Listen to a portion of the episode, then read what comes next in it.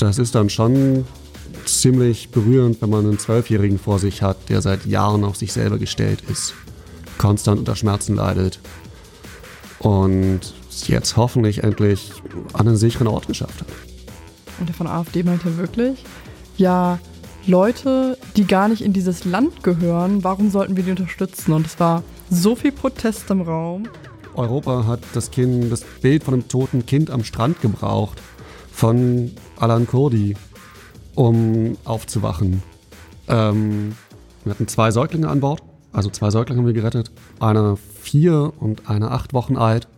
Vier Wochen alt der vier Wochen alte, dem ging es relativ gut. So, das acht Wochen alte Fatima, der ging es ziemlich schlecht. Also die war total blass, eingesunkene Fontanelle. Da war die Mutter selber so entkräftet und so unterernährt, dass sie seit zwei Tagen ihr Kind nicht hat füttern können. Und da weiß man dann nicht, ob dieses Kind die Nacht überlebt. Zu Tisch mit Schwester Henrike, der gepflegte Podcast. Gesundheitsarbeiter sind überlastet, unzufrieden, unfreundlich. Eine steile These, die seit Jahren die Nachrichtenlage bestimmt. Schwester Henrike sieht das anders. Klinik, Praxis, Altenheim-Mitarbeiter sind vor allem Menschen. Menschen, die eins verbindet, ihr Wunsch zu helfen. Ein Podcast für alle 5,6 Millionen Gesundheitsarbeiter, solche, die es waren und werden wollen und natürlich für alle anderen. Hallo Leute, unser heutiges Thema ist eine ernste Sache. Ich bin schon seit einigen Jahren in der Pflege tätig, kann von mir behaupten, schon viel gesehen und erlebt zu haben. Aber es gibt Dinge, die sich auch in meiner Vorstellung nur schwer verkraften lassen. Mein heutiger Gast ist ein richtig ambitionierter Typ. Andere gehen in Semesterferien ihrer Netflix-Sucht nach, so wie ich. Adrian packt Sack und Segel ein und steuert hinaus aufs Mittelmeer. Nicht um Sonne zu tanken, sondern um Schiff oder besser Schlauchbootflüchtlingen oder eher Schlauchbootbrüchigen zu helfen. Ich freue mich total, dass du hier bist, lieber Adrian. Ja, vielen Dank für die Einladung. Das äh, freut mich auch sehr, dass ich hier sein darf.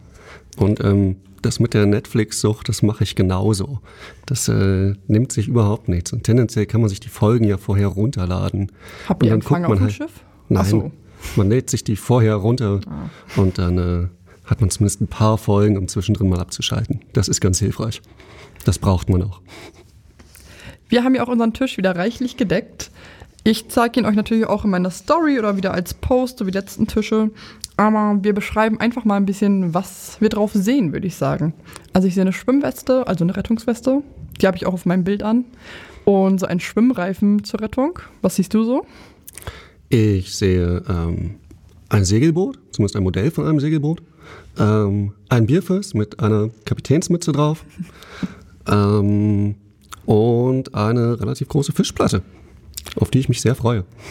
Also ich weiß ja nicht, ob euer Essen so auf dem Schiff aussieht. Ich, für mich hat das halt mega den romantischen Flair, aber durch die Fotos, die wir sehen, einen ganz schön bitteren Beigeschmack, muss ich sagen. Sieht euer Tisch immer so gedeckt aus auf dem Schiff? Äh, nein. Ist das Schiffsessen? Also wir haben einen Schiffskoch, Aufsmission. Das ist auch super wichtig. Und äh, wenn der nicht gut ist, dann ähm, ist die Stimmung auch ganz schnell im, Ke im Keller an Bord. Äh, und ich hatte das Glück, auf meiner letzten Mission einen unglaublich guten Koch zu haben, so dass wir zweimal am Tag einfach äh, warmes Essen hatten. Da konnte man, egal was passiert ist, sich immer auf irgendwas am Tag freuen. Mhm. Ähm, und wenn das so auf See auf dem Tisch stehen würde, das würde halt auch mit der nächsten Welle runterfallen. Ach ja, stimmt. Das bewegt sich ja alles. Das bewegt sich alles. Oh krass. Ist das dann irgendwie besonders festgemacht an den Tisch? Mm, na, es gibt Sachen, für die hat man einfach Halterung. Ah, okay. ähm, auch damit sowas nicht aus dem Schrank fällt oder so, damit einem nicht der Stapel Teller von oben aus dem Schrank auf den Kopf fällt mit der nächsten Welle. Ähm, und ansonsten muss man sich einfach ein bisschen überlegen, was man gerade in den Händen hält und was man abstellen kann. Und bei viel Seegang sollte man zum Beispiel sein Glas nicht komplett voll machen, weil das schwappt ja alles über. Mhm. Ähm, unser, wir haben auch ein Fischernetz und das hat, naja, gute und nicht so gute Momente eingefangen. Das sind Bilder, wo wir Gerettete drauf sehen und, naja, einfach diese Rettungsaktion allgemein sehen.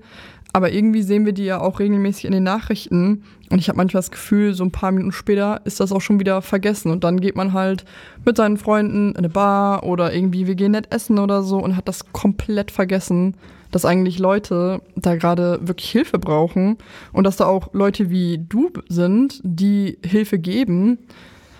Und wir vergessen das, glaube ich, ganz, ganz oft, auch wenn ich da jetzt gerade so drüber nachdenke. Ich kann mich da ja nicht von ausnehmen. Ich bin auch schon, ich habe es auch schon in Nachrichten gesehen und bin abends losgegangen. Ich glaube, wie, wie nimmst du sowas wahr, wenn das in den Nachrichten kommt, dass man wieder ein Schlauchboot, Verstorbene an den Strand gespült hat oder ein totes Kind oder ihr habt mal wieder jemanden gerettet. Wie nimmst du das dann alles wahr? Ähm, mittlerweile macht es einen, also vor allem, wenn man sowas dann auch mal aus der Nähe gesehen hat, vor allem sehr, sehr wütend. Wütend ähm, tendenziell auf die europäischen Staaten, weil es eigentlich deren Aufgabe wäre, hier was zu tun.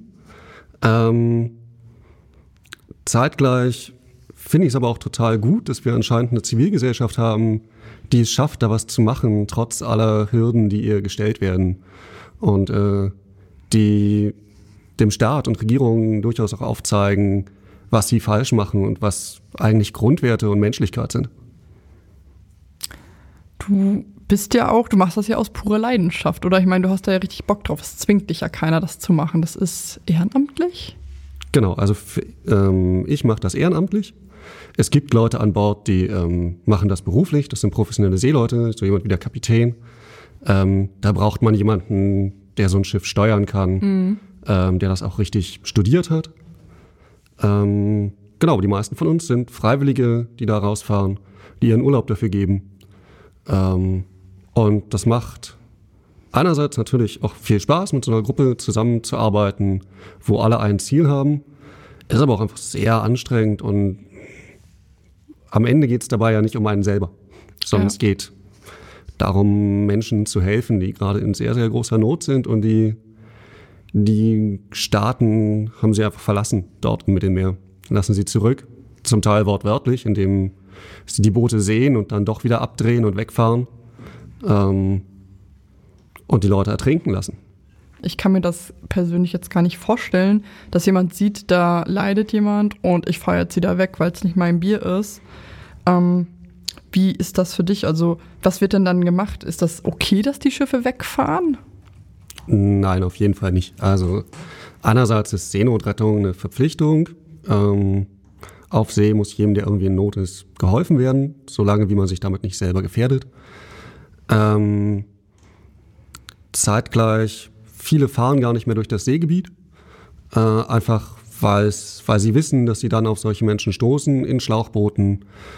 Und zum Beispiel sämtliche Frachtschiffe fahren mittlerweile eigentlich nördlich von Malta lang, weil sie sonst große wirtschaftliche Schäden hätten, weil sie dann, gerade erst wurde ein Frachtschiff, das doch Leute gerettet hat, tagelang ähm, auf See gelassen. Die durften nirgends einlaufen, sondern die mussten einfach warten, ähm, ich glaube über drei Wochen, bist. Auf dem Schiff. Auf dem Schiff. Und ich meine, das ist ja, also einerseits haben die, hat da eine relativ kleine Crew, die einen ganz anderen Job hat, ähm, gerade Menschen gerettet und jetzt lässt man sie mit diesen Menschen da auf See. Das ist ein riesen Verdienstausfall, auch für den Räder. Mhm. Ähm, und es schreckt natürlich andere davon ab, auch Rettungen durchzuführen und am Ende einfach das Richtige zu tun. Also welchen, welchen Kapitän möchte ich denn in das moralische Dilemma bringen, ähm, eventuell nicht zu retten, weil er dann seinen Job verliert, weil der Räder ihn kündigt, weil es riesige Ausfälle gab. Aber da kann der Kapitän nichts für, dass er drei Wochen auf dem Wasser gelassen wurde, dass er nicht andocken durfte. Das ist ja nicht seine Schuld. Nein, das ist eine Schuld ähm, der europäischen Staaten, die sich geweigert haben, ihm einen Hafen zuzu. Ist das okay? Also dürfen die das? Dürfen, weil irgendwann sind ja auch so Vorräte auf so einem Schiff aufgebraucht. Ähm, zuständig, je nachdem, wo so ein Schiff ist, ist die jeweilige Seenotleitstelle. Ähm, fürs Mittelmeer gibt es die zum Beispiel in Rom und auf Malta. Ähm, für Deutschland wäre die zum Beispiel so, wenn man auf der Ostsee oder Nordsee ist, ist die in Bremen. Ähm, und dürfen die das? Ich würde sagen, nein. Ähm, aber meistens ist noch kein Notstand an Bord und wir erleben das jedes Mal, wenn Menschen gerettet wurden, dass dann die Schiffe auch die, die ähm, Rettung machen, da draußen gelassen werden. Also wir haben zum Beispiel sechs Tage warten müssen, bis man sich entschieden hat, uns einen Hafen zu geben. Das hängt häufig auch damit zusammen, dass Italien, wovor ein Hafen äh, benannt wird, in dem man fahren darf, mit anderen europäischen Staaten verhandelt, wie die Menschen an Bord aufgeteilt werden. Und häufig weigern die sich einfach, bevor diese Verhandlungen nicht durch sind, äh, das Schiff einlaufen zu lassen. Ich würde gern später nochmal auf dieses Thema zurückgreifen, denn da habe ich auch nochmal ein bisschen was dazu vorbereitet. Ich würde jetzt gerne mit dir einfach mal die zehn schnellen Fragen durchgehen. Und ja, hoffe, du hast da Lust drauf. Gerne. Ich äh, habe das in den vorherigen Podcasts, zumindest zwei habe ich mir angehört, oh, in der Vorbereitung. Äh, da bin ich ja gespannt. Du weißt dann ja, dass du einmal überspringen darfst und vielleicht spreche ich dich auf das ein oder andere im Nachhinein nochmal an. Zehn schnelle Fragen. Windsurfen oder Segeln? Segeln. Rotwein oder Gin? Dann eher den Rotwein. Zu Fuß oder mit dem Fahrrad? Viel zu Fuß. Schottland oder Irland? Schottland. WWF oder UNICEF? UNICEF. Vor der Mission oder nach der Mission?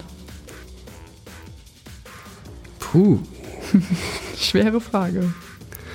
Ähm, Denk dran, einmal darfst du überspringen. ich glaube, das wollte ich überspringen.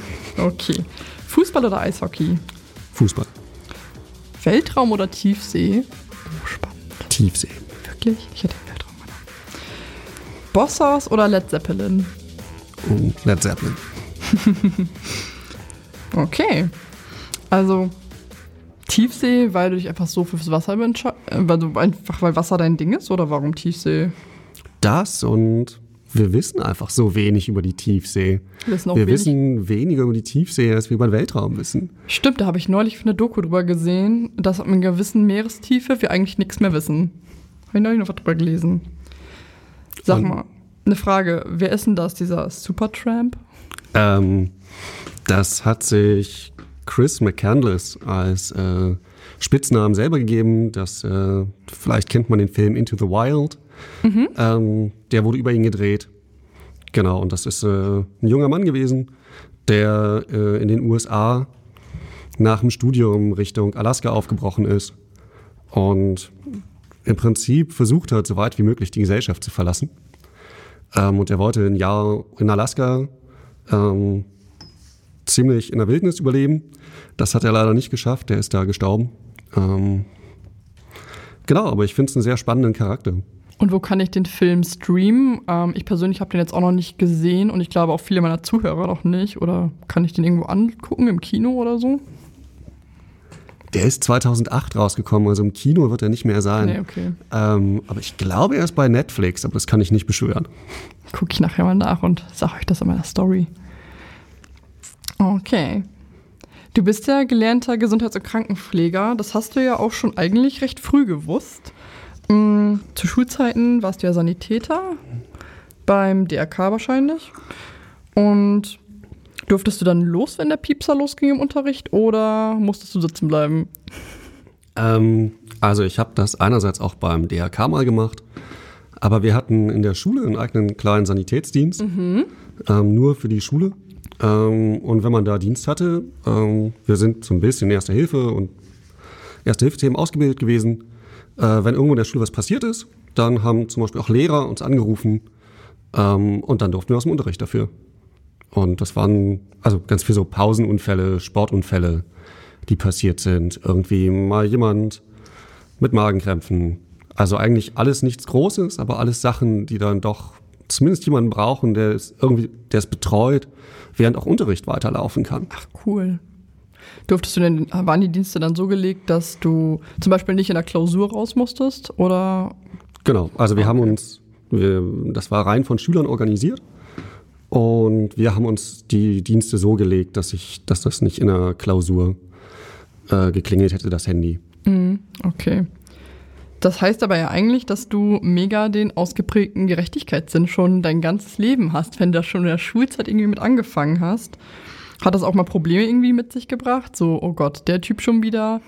Mm, nee, also ich würde auch nicht, ich glaube, das wär, war nie so ganz meine Rolle, so der Streitschlichter auf dem Pausenhof. Ähm, aber wirklich Probleme hat mir das nicht gebracht. Es hat ein, ein sehr schönes soziales Umfeld mit sich gebracht. Ähm, da sind gute Freundschaften daraus entstanden. Und am Ende hat es mich motiviert, irgendwann in die Pflege zu gehen. Und das äh, war eigentlich gar keine so schlechte Entscheidung. Sehr cool. Hast du auch ein Helfersyndrom in der Ausbildung entwickelt? Also ich habe ja so ein, das ist mir eigentlich erst aufgefallen. Ich dachte früher mal so in Oldenburg, ich komme ja aus Niedersachsen. Ähm, nee, Henrike, du hast kein Helfersyndrom, was ein Quatsch. Aber da sind ja auch, ich will jetzt nicht Berlin unterstellen, dass die Leute draußen auf der Straße nicht freundlich sind. Aber ihr habt auf jeden Fall höhere Bordsteinkanten, wenn man über eine Ampel geht. Und in meiner ersten oder zweiten Woche, ich war mit einer Bekannten draußen und da war eine Dame, da war eine richtig hohe Bordsteinkante, die bekam ihren Rollator nicht hoch. Und ich habe ja mega normal in Niedersachsen, ich hätte sofort geholfen. Das habe ich da auch gemacht. Und ich habe gemerkt, wie mich fremde Leute komisch angucken, dass ich ihr helfe. Und meine Bekannte mich fragte, warum hilfst du? Wir sind in Berlin. Und ich denke mir so, hä? Das ist doch trotzdem normal. Das hat nichts mit meinem Beruf zu tun. Das würde ich so oder so machen. Hast du auch irgendwie so Situationen oder? Mm, schon, ja. Also mir fällt schon auf, dass ich eher stehen bleibe, wenn häufig andere Leute einfach weitergehen bei solchen Situationen. Aber ich möchte jetzt äh, Berlin zumindest so weit in Schutz nehmen. Das ist jetzt nicht so, dass da ewig die Leute verletzt am Straßenrand liegen und nichts passiert. Okay, das würde ich auch keinem unterstellen. Das würde ich keinem Bundesland unterstellen. Und was hat dich motiviert eigentlich überhaupt, diesen Weg ähm, zur Krankenpflege, zum diesem Schulsanitäter zu gehen? Gab es da irgendwelche von deinen Eltern irgendeine Motivation ausgehend? Oder hast du das mal in einem Buch gelesen und dachtest, oh, das ist voll was für mich? Oder wie bist du da hingekommen? Ähm, also meine Mutter war auch mal in der Pflege, aber eigentlich habe ich mal mit Rettungsschwimmen angefangen und habe irgendwann festgestellt, dass ich die erste Hilfe viel spannender fand als das Schwimmen. ähm, und bin darüber ein bisschen in die Schiene reingekommen und wollte, wie so viele Menschen in Deutschland, äh, eigentlich mal Medizin studieren und bin dann in der Pflege gelandet und habe aber auch festgestellt, dass ich das total gerne mache. Also vor allem die Zeit auf der Intensivstation hat mir unglaublich viel Spaß gemacht. Wo du gerade die Intensivstation erwähnst, mh, hm, hat sich das in der Ausbildung schon einfach so krass interessiert, dass du da hingezogen, äh, dass es dich da hingezogen hat? Und wie war dein Intensiveinsatz dann überhaupt so? Ähm, ja, für mich war eigentlich relativ früh klar, dass ich entweder gerne auf Intensivstation oder in die Rettungsstelle will. Ähm, das ist einfach eine Arbeit, die mich sehr anspricht. Ich arbeite gerne auch mit den ganzen Geräten, die da ringsherum passieren. Äh, hab auch gerne so diese bisschen stressigeren Situationen, wo man einfach merkt, dass äh, es jetzt einfach funktionieren muss, weil sonst ähm, hat das Konsequenzen für den Patienten. Und wenn man merkt, dass da einfach ein Team gut zusammenarbeitet, so rings um Bett in der Notfallsituation, das macht einfach sehr viel Spaß. Ich hatte neulich auch einen Tag auf Intensivstation, einen Frühdienst und da durfte ich mit einer Kollegin mitlaufen. War super interessant. Ähm, danke hier immer noch total für. War richtig, richtig cool. Ich durfte mega viel auch lernen, was ich noch gar nicht kannte, weil Tubusbeatmung zum Beispiel, also über einen Schlauch in der Lunge, der oral aus dem Mund rausführt, kenne ich gar nicht, weil ich auf Heimbeatmung bin. Wir haben eine Maske auf dem Gesicht oder über Trachealkanüle invasiv beatmet und war super interessant. Also ich kann verstehen, warum Leute es auf die Intensivstation zehrt. Mir war das ein bisschen zu viel Gepiepse von den Monitoren, die alle zwei Minuten alarmiert haben. Das war schon eine krasse Geräuschkulisse. Die ist bei mir auf der Heimbeatmung gar nicht so ausgeprägt. Deswegen wäre das, glaube ich, nichts für mich. Aber ich freue mich, dass so viele Kollegen Spaß auf der Intensivstation haben. War auch ein sehr cooles Team. Ja, das mit der Geräuschkulisse, ähm, das verfolgt einen dann auch so ein bisschen. Also ich merke, wenn ich irgendwie doch eine Serie gucke, die im Krankenhaus stattfindet oder sowas, und dann bimmelt da ein Gerät und das ist ein Gerät, zumindest von einem Hersteller, mit dem auch das, die Charité gearbeitet hat, wo ich gearbeitet habe, da werde ich sofort angespannt, weil das dann immer derselbe Ton ist und ich halt weiß, was der bedeutet. Suchst du in so Krankenhausserien auch immer Fehler? Ich suche immer die Fehler und schmunzel dann ein bisschen darüber. Ah, ich habe einen Fehler gefunden. Ja, deshalb gucke ich sie zum Teil einfach nicht mehr, weil ich mich dann irgendwann auch aufrege. Und das äh, muss nicht sein, weil ich mich irgendwie eigentlich entspannen will. Hm, damit du jetzt auch entspannt bleibst, mhm. gehe ich einfach weiter. Ist gar kein Problem. Du studierst da jetzt internationale Not- und Katastrophenhilfe. Ist ja ein mega krasses Thema, super interessant. Und bist damit ja gar nicht mehr im Bereich Pflege. Wieso hast du eigentlich umgesattelt? Mm, ich würde nicht sagen, dass ich komplett umgesattelt habe. Also sagen wir, ich war nach der Schule ein Jahr in Tansania, mhm. war da in einem kleinen Krankenhaus über einen Weltwärtsfreiwilligendienst Und seitdem hat mich das Thema Not- und Katastrophenhilfe ziemlich interessiert. Und ich habe direkt mit Ende der Ausbildung das Studium berufsbegleitend angefangen. Äh, leider reagiere ich mittlerweile auf Desinfektionsmittel, weshalb ich einfach nicht mehr in der Pflege arbeiten kann. Ähm, ich kann mir nicht mehr hunderte Male am Tage die Hände desinfizieren, da fangen meine Hände an zu bluten. Das ist nicht Ähm, so gut. Nee, das ist nicht gut. Das ist Nee. vor allem ziemlich schmerzhaft, wenn man in blutende Hände nochmal Oh, Desinfektionsmittel Kleine gibt. Wunden, furchtbar. Ähm, genau, aber mittlerweile ist das auch als Berufserkrankung anerkannt. Und ich habe diese Woche endlich dieses Studium beendet. Ich habe Oh, äh, diese Woche meinen. Bachelor abgeschlossen. Machst du Genau. deinen Master nachher noch? Genau, ich gehe jetzt ähm, nach London, beziehungsweise Corona sei Dank bleibe ich in Berlin und äh, werde online meinen Master in International Politics machen. Ähm, einfach weil das in dem Bereich mittlerweile Anforderung ist, dass man Minimum Master hat, um eine Stelle zu bekommen. Und genau, ich freue mich da sehr drauf. Ich habe noch eine Frage zu deinem Studium, ehrlich gesagt.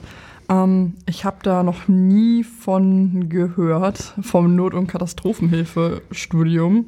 Ähm, Gab es da irgendwie Schwierigkeiten, da ranzukommen? Wird das überall angeboten oder? Ähm, es gibt das ein paar Mal als Master in Europa, aber als Bachelor gibt es das nur einmal. Ähm, das ist hier an der Akon in Berlin. Ähm, die ist in der Pflege in Berlin kennt man die so ein bisschen für Pflegemanagement, Studiengänge und so. Und was studierst du da konkret? Also wie ist der Aufbau vom Studium? Ähm, da geht es um Projektmanagement. Also am Ende geht es darum, viele Hilfsorganisationen, jetzt beispielsweise Ärzte ohne Grenzen oder so, wenn die ein Projekt irgendwo aufbauen, dann brauchen die ja jemanden, der das managt.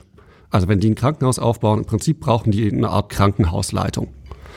Ähm, und das wäre dann zum Beispiel mein Job. Und, machst du da Praktika oder? Ich habe meinen Einsatz äh, auf der Alan Cody als Praktikum abrechnen können. Das war sehr praktisch. Ach cool. Äh, aber ansonsten würde ich total gerne weitere Praktika machen. Aber gehören nicht zum Studium eigentlich, die Praktikas oder doch? Weitere jetzt erstmal noch nicht. Das wird sich mit dem Master sicher ein bisschen ändern. Da verändert sich auch der Fokus ein bisschen. Und warum willst du den Master in London machen? Weil per se ist London ja auch, was Wohnungen angeht, sehr teuer und Familie und Freunde sind doch hier. Oder kommen die jetzt alle mit nach London? Nee, leider nicht. Ähm, aber ich kann ja auch nicht gehen. Ja, Ähm, okay, aber irgendwann ja vielleicht genau. wieder. Ähm, ich finde das Programm einfach sehr, sehr spannend, was sie anbieten. Und mich interessiert sehr so die Herausforderung, mal komplett auf Englisch zu studieren. Äh, einfach weil die gesamte humanitäre Hilfe, das passiert größtenteils auf Englisch. Das ist ein Arbeitsumfeld, wo das die Verkehrssprache ist. Und da wäre es schön, schon in der Sprache mal studiert zu haben und einfach noch besser im Ausdruck zu werden, besser mit der Sprache umgehen zu können. Familie, hast du Familie? Also eine Frau, Kind, irgendwie sowas? Nein, ich äh, bin in einer Beziehung, aber ich habe keine Kinder. Und wie ist es für deine Freundin, dass du sie jetzt eigentlich schon wieder verlässt? Also ich meine, jetzt gerade mit Corona kannst du sie nicht verlassen, weil du ja nicht nach London darfst. Aber es ist ja so, das tust du ja. Und auch wenn du aufs Schiff gehst, die geht ja wahrscheinlich nicht mit. Ähm, wie ist das für sie? Ist das für sie okay, dass du plötzlich einfach mal eine Zeit lang weg bist? Ähm, das werden wir jetzt ausprobieren müssen. Da bin ich gespannt. Ich hoffe natürlich, dass es funktioniert. Apropos Eltern, die waren ja auch irgendwie Abenteurer. Ähm, ich glaube nicht so in dem Sinn. Aber sie haben zumindest, also wir waren zum Beispiel im Sommer eigentlich immer segeln. Ähm, meine Sommerferien habe ich irgendwie auf der Ostsee verbracht. Und sie haben mir zumindest immer so viel Freiraum gelassen und mir die Möglichkeit gegeben, mich so sehr auszuprobieren, ähm, dass ich mittlerweile das mache, was ich mache.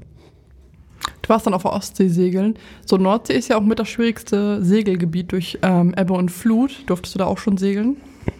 Ähm, ja, ich durfte einmal auf der Nordsee segeln, aber ich muss zugeben, die ganzen Gezeitenberechnungen, da scheitere ich selber noch ein bisschen dran.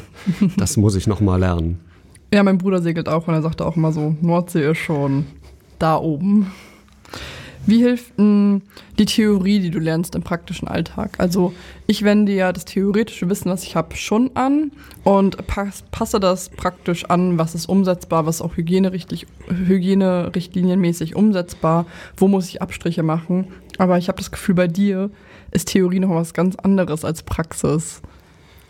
Ähm, in großen Teilen ist es das.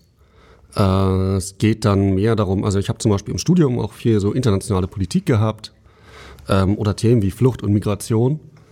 Äh, und ich kann das insofern anwenden, dass ich halt nachvollziehen kann, wie wir in die Situation gerade gekommen sind und wer gerade zum Beispiel die entscheidenden Akteure sind.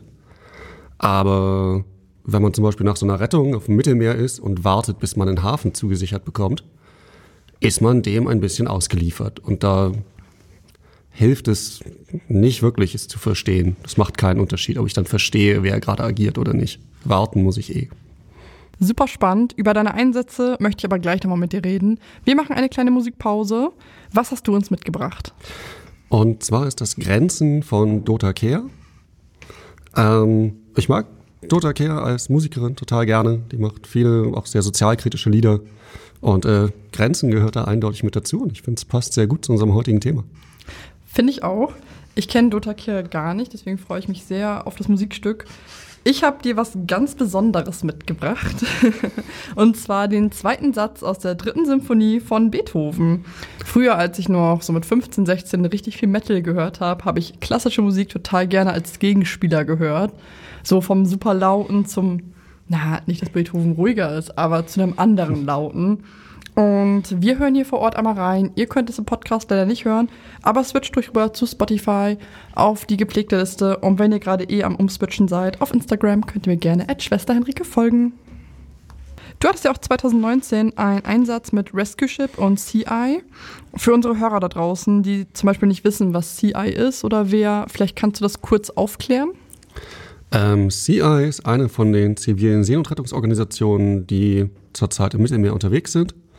Ähm, die betreiben das Schiff Alan Kurdi und fahren damit in den internationalen Gewässern, meistens vor Libyen, äh, und suchen nach Menschen, die dort in Seenot sind, die häufig aus Libyen geflohen sind, in seeuntauglichen Schlauchbooten und die versucht CI zu retten. Ähm, Rescue Ship macht was ziemlich ähnliches. Die sind vor allem als Beobachtungsmission unterwegs, etwas, was fast alle großen Seenotrettungsorganisationen am Anfang auch gemacht haben.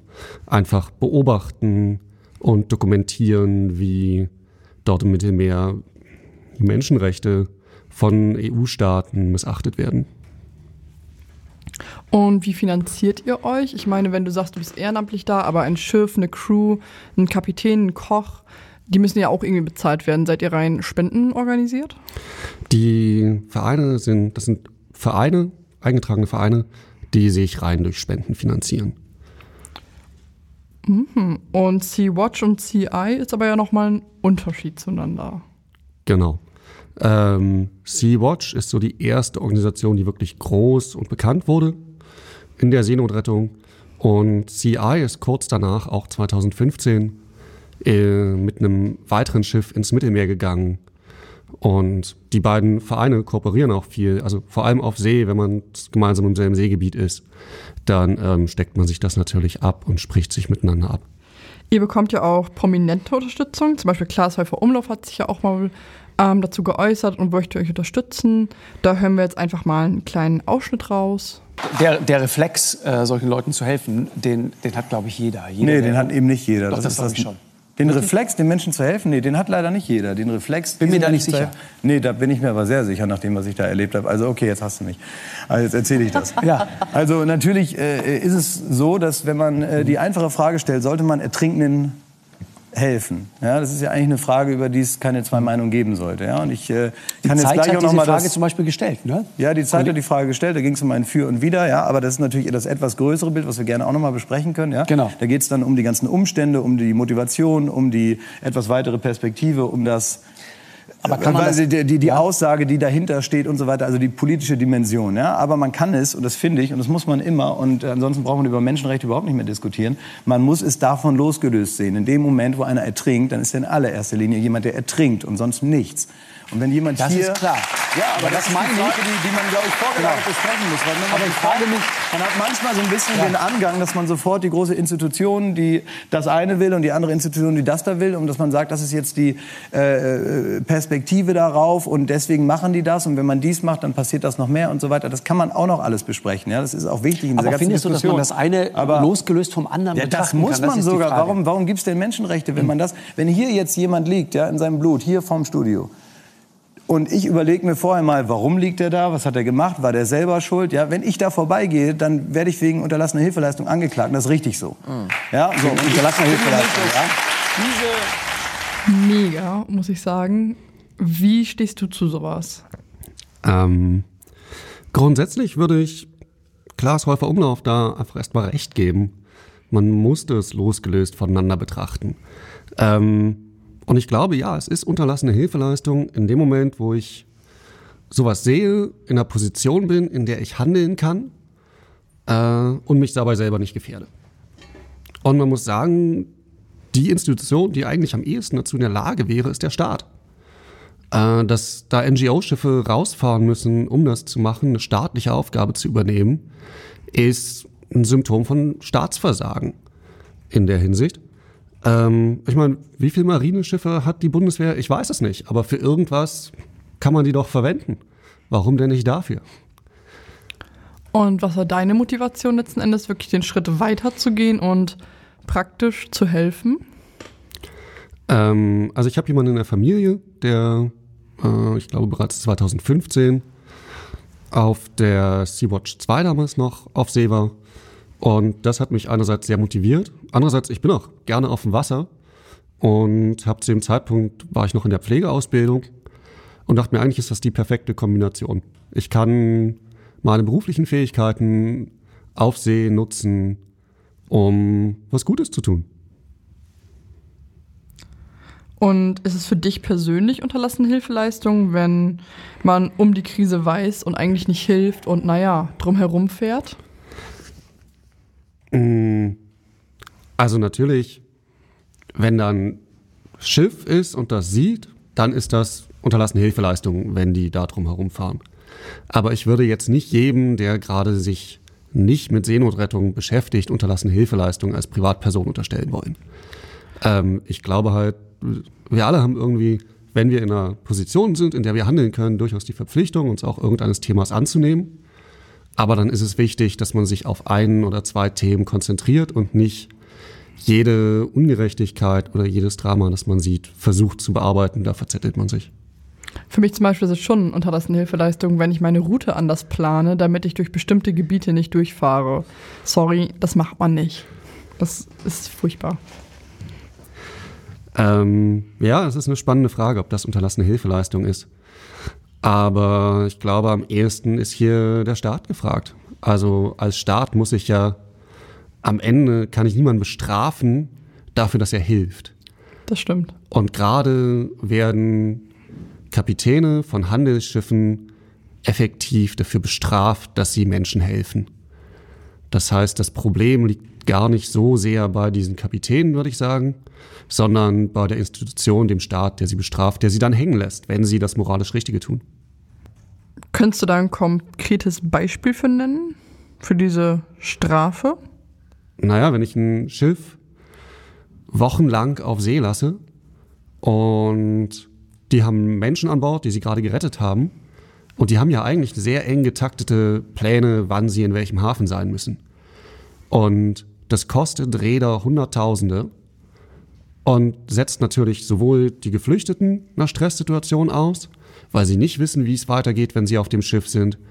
Die kommen ja gerade aus einem Kriegs- und Krisengebiet, haben dann ihr Leben riskiert in so einem Schlauchboot und werden dann auf irgendein großes Schiff gebracht, von dem sie nicht wissen, wohin es fährt, wo sie überhaupt keinen Einfluss darauf haben, wohin das fährt, sondern müssen jetzt darauf vertrauen, dass dieser Kapitän und die Crew sie irgendwo an Land lassen, wo sie sicher sind. Und das ist, glaube ich, unglaublich großer Stress. Ich, das kann ich mir als Person gar nicht vorstellen, wie das ist. Ich weiß eigentlich immer, wann ich wohin fahre und wie das passiert. Also hattest du selber noch nicht solche Situationen, wo du Leute auf den Schiff geholt hast und letzten Endes wurdet ihr nicht, also wurde euch nicht genehmigt, an den Hafen ranzufahren? Doch, die hatten wir schon. Ähm, aber ich weiß ziemlich sicher, dass ich da einfach in Europa landen werde. Ich habe einen deutschen Pass. Ich bin unglaublich privilegiert.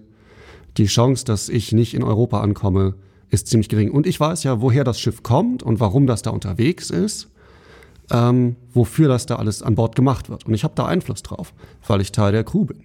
Wenn ich aber einer von den Menschen bin, die wir gerade aus dem Wasser gezogen haben, die müssen uns in dem Moment auf einmal blind vertrauen. Und das, obwohl wir mit ihnen tagelang übers Meer treiben müssen, weil Staaten uns verbieten, in die Häfen zu fahren. Und wie, was war das für ein Gefühl für dich, zu wissen, dass du die Flüchtlinge so gesehen in dem Moment nicht in Sicherheit bringen kannst? Ähm, ziemliche Hilflosigkeit. Also einerseits, man ist mittlerweile leider darauf vorbereitet. Äh, diese Standoffs, das, so nennt sich das, ähm, passieren eigentlich bei jeder Mission mittlerweile. Das ist Standardverfahren, dass die Staaten sich erstmal weigern, einen Hafen zu geben. Das heißt, man ist darauf vorbereitet ein bisschen, das spricht man auch vorher durch, was dann passieren wird.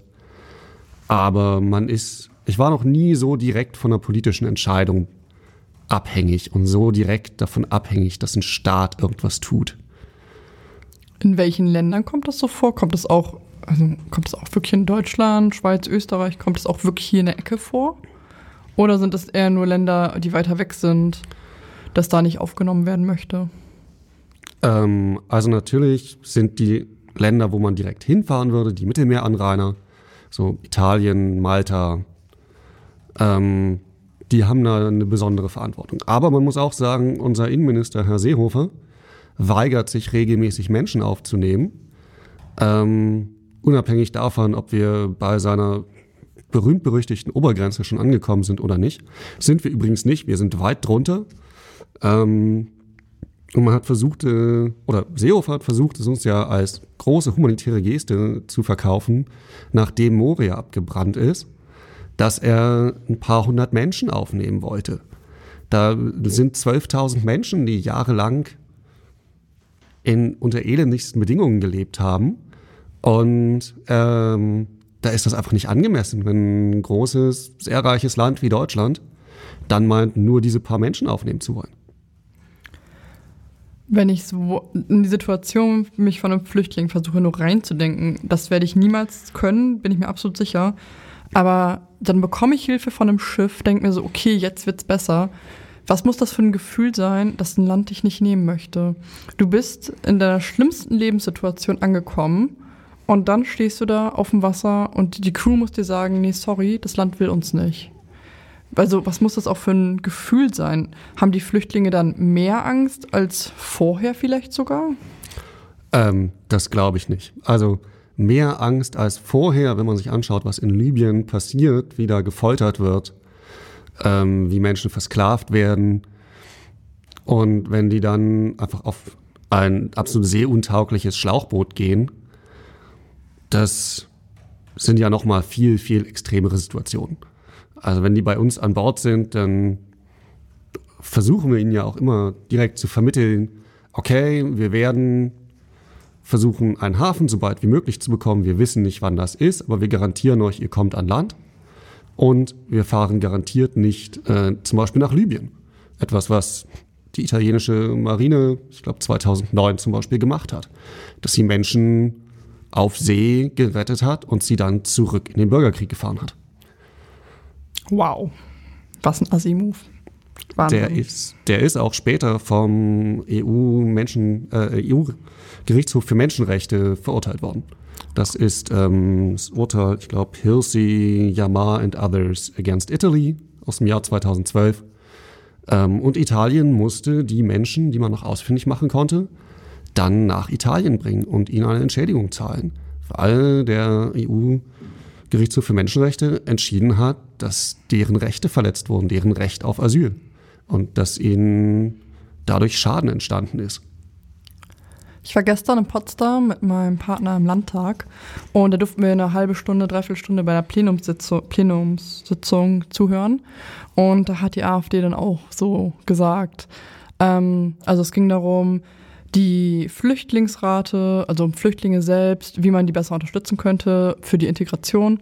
Und der von AfD meinte wirklich, ja, Leute, die gar nicht in dieses Land gehören, warum sollten wir die unterstützen? Und es war so viel Protest im Raum und ich dachte mir wirklich so, das hat er nicht gerade gesagt. Das kann man auch übrigens online überall einsehen. Das ist keine geheime Information. Es wird auch im Fernsehen ausgestrahlt. Und ich finde es echt krass, dass vor sowas von Politikern kommt oder auch von vielen Menschen im ähm, überhaupt. Und ich habe mir da auch die Frage gestellt, heißt es eigentlich Flüchtlinge, was ich ja persönlich oft verwende, das Wort? Oder sind es Flüchtende oder ist es doch ein ganz anderer Begriff? Ähm, also im politischen Diskurs setzt sich immer mehr das Wort Geflüchtete durch. Ähm, einfach weil die deutsche Sprache häufig Dinge, die auf Ling enden, negativ konnotiert sind. Und das versucht man ein bisschen zu vermeiden. Also wird mittlerweile hauptsächlich der Begriff Geflüchtete verwendet, zumindest von den Menschen, die damit momentan arbeiten, also zum Beispiel NGOs oder ähm, häufig auch eher linksgerichtete Parteien. Ähm, aber zum Beispiel für uns an Bord, erstmal sind das Menschen in Seenot und an Bord sind das unsere Gäste. Weil Geflüchteter sein ist ja ein Rechtsstatus. Und den können wir ihnen nicht zubilligen. Das das kann nur ein aufnehmender Staat. Heißt, das sind erstmal unsere Gäste an Bord und die versuchen wir möglichst sicher irgendwo hinzubringen. Gäste ist ein schönes Wort. Das gefällt mir gut. Ähm, wenn ich gerade noch mal so eben an den Einspieler von Klaas denke, der bleibt mir irgendwie gerade die ganze Zeit im Kopf.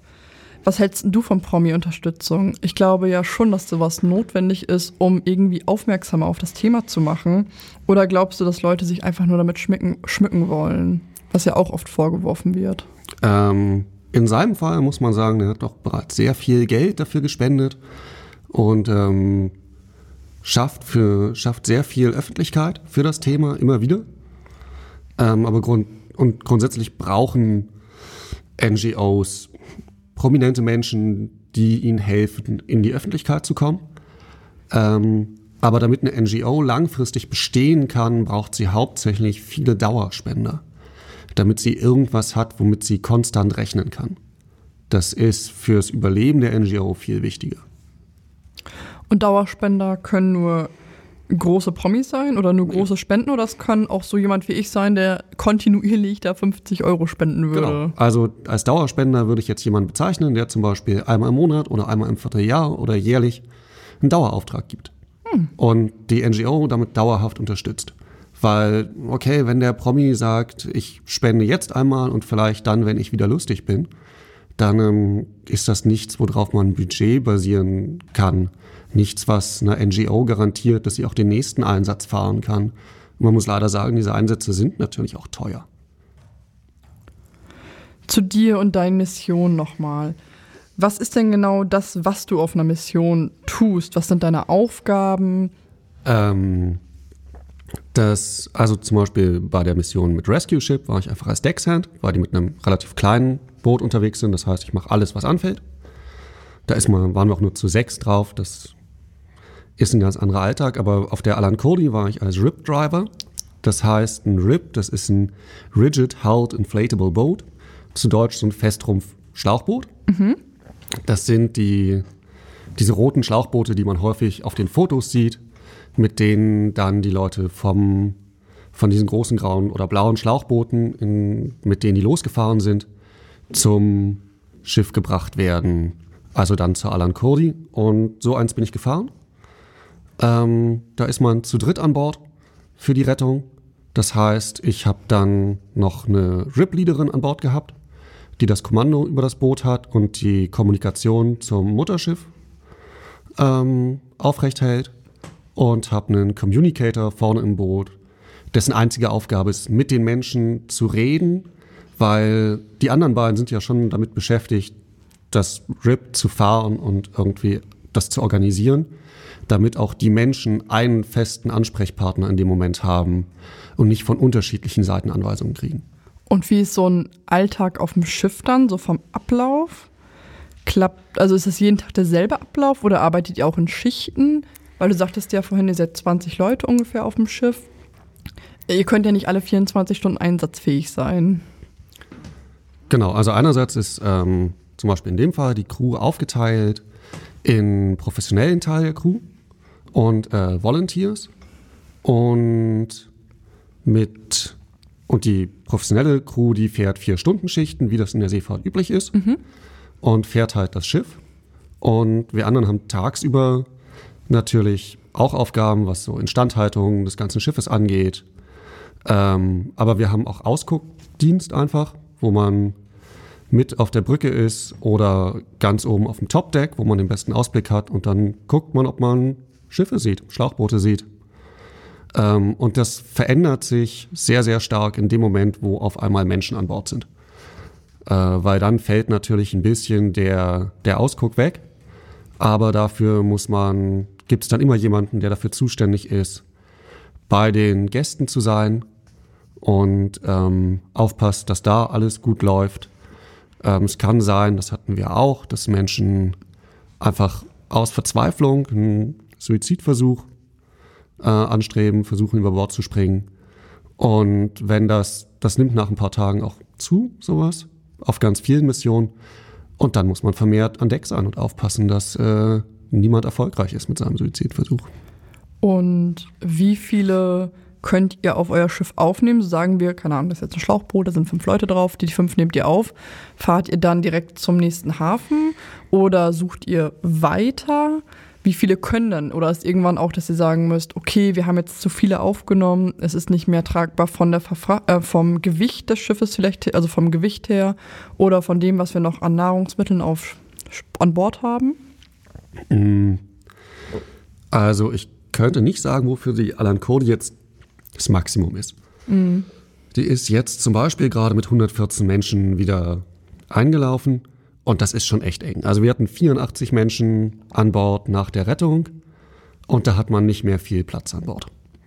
Ähm, aber wenn man jetzt zum Beispiel, was eigentlich nicht oder fast nicht passiert, irgendwie nur so ein paar Menschen rettet, dann würde man vielleicht noch weiterfahren, wenn das Wetter in den nächsten Tagen gut ist. Also man kann so ein bisschen auch am Wetterbericht sehen, wann können die mit den Schlauchbooten überhaupt losfahren. Und davon, danach macht man dann ein bisschen abhängig, wo man zu dem Zeitpunkt ist. Habt ihr so viele Schlafplätze an Bord oder ist dann auch irgendwann, dass auf dem Boden Matratzen ausgerollt Von werden? Anfang an müssen diese Menschen leider einfach an Deck bleiben. Wir haben nicht die Möglichkeit, ihnen irgendwie Schlafplätze oder so zu geben. Ähm, das heißt, die bekommen Decken ausgeteilt und ähm, sind dann halt die sechs Tage wirklich nur an Deck. Wahrscheinlich trotzdem besser als am Schlauchboot zu sein. Muss man ja auch so sehen. Und dann, du sagtest ja gerade, ihr schaut aus, ob ihr Schlauchboote seht. Kommen manchmal auch Nachrichten an euch heran, wo man sagt, hey, bei Koordinate XY, da sind Schlauchboote, könnt ihr da hinfahren oder funktioniert das so nicht? Ähm, also es gibt ja zum Beispiel diese äh, Flugzeuge wie die Moonbird, die von Sea-Watch betrieben wird. Und die sind über diesem Gebiet unterwegs. Und mit denen ist man natürlich in Kontakt. Also wenn die sehen, da ist ein Seenotfall, melden die das einerseits an die Seenotleitstelle. Ähm, die macht häufig nichts. Deshalb melden die das auch an uns. Und dann fährt man dahin. Unsere zweite Rettung zum Beispiel, da hat uns das Flugzeug direkt hingebracht. Also die haben dann, sind einmal über uns rübergeflogen, um anzuzeigen, wir sehen was und sind dann über dem Schlauchboot gekreist, bis wir da waren. Dürfen die Flugzeuge dann ungehindert fliegen oder müssen die das irgendwie anmelden oder so? Ähm, eigentlich müssten sie ungehindert fliegen dürfen, das passiert leider nicht. Ähm, jetzt gerade ist wieder ein Flugzeug festgesetzt worden, weil es angeblich zu viel über dem Mittelmeer geflogen ist. Keine weitere Begründung. Ähm, Staaten lassen sich da sehr ungern auf die Finger schauen, was sie da alles im Mittelmeer machen und suchen immer wieder nach Ausreden, um Flugzeuge oder auch Schiffe festzuhalten an Flugplätzen oder Häfen. Und hattet ihr auch schon, dass ihr irgendwie gehindert worden seid, Leute zu retten? Dass man wirklich sagte, nee, wir lassen euch da nicht hin? Dass dann andere Schiffe kamen und euch blockiert haben oder ähnliches? Ähm, wir hatten das so zum Glück nicht in dem Extrem. Also man wird tendenziell häufiger gehindert auszulaufen überhaupt, dass man überhaupt auf See kommt. Ähm, die Mission vor mir, da haben Mitglieder der sogenannten libyschen Küstenwache ähm, geschossen äh, während der Rettung und wollten anfangs verhindern, dass die Crew der Alan Cody die Menschen retten kann. Ähm, Und das, die werden ja von Europa bezahlt und ausgerüstet. Also die machen das durchaus auch. Die haben auf euch Menschen geschossen. Die haben zumindest in die Luft geschossen, aber es ist bereits auch auf NGO-Schiffe geschossen worden. Also ich glaube 2016 roundabout ist mal auf die Aquarius direkt geschossen worden. Wow, ich bin gerade ein bisschen sprachlos. Ich kann mir das nicht vorstellen, auf Menschen zu schießen. Und das nur, wenn man anderen Leuten nicht helfen soll. Unglaublich. Chronisch spontan. Um vielleicht einfach mal gedanklich woanders hinzukommen, würde ich gerne chronisch spontan mit dir spielen. Darum geht es, dass Worte eingeworfen werden und wir reden da so eine unbestimmte Zeit drüber. Die Regie bestimmt die Zeit. Und du darfst gleich anfangen. Okay. Pflegenotstand. Ist, würde ich sagen, was, was ganz real existiert und äh, wo viele Pflegekräfte einfach echt drunter leiden. Und am Ende ist es das, was immer mehr Menschen auch aus der Pflege raustreibt. Und damit genau das Phänomen immer weiter verstärkt. Also ich würde sagen, es ist etwas, was einen Teufelskreis produziert. Seele. Ich hoffe, dass jeder Mensch eine Seele hat. Manchmal habe ich das Gefühl, es gibt seelenlose Menschen. Aber ich glaube tatsächlich, dass die Seele ganz, ganz viel bestimmt und ja, dass selbst wenn man stirbt oder so, die Seele da auch weiterlebt. Also ich bin schon ein bisschen gläubig. Das ist mir auch irgendwie, ich kann mir nicht vorstellen, dass dann einfach vorbei ist. Hals- und Beinbruch. Würde ich schon jemandem wünschen, wenn er irgendwie anfängt, irgendwas zu machen. Ähm, auch wenn das in der Seefahrt eher als Mast- und Schotbruch verwendet wird. Ich würde das niemals jemandem wünschen. Christliches Krankenhaus. Ja, das sind Krankenhäuser mit christlichen Werten, ähm, christlichen Träger und per se gut, aber ich habe manchmal das Gefühl, dass bestimmte, dass manche christlichen Krankenhäuser einfach nicht jeden Glauben unterstützen und tolerieren, was eigentlich auch falsch ist. Aber ja. Fitnessstudio. Gehe ich ehrlich gesagt nicht hin. Also ich äh, gehe sehr viel lieber selber laufen oder schwimmen. Ich könnte nicht sagen, wann ich das letzte Mal im Fitnessstudio war. Bist du angemeldet?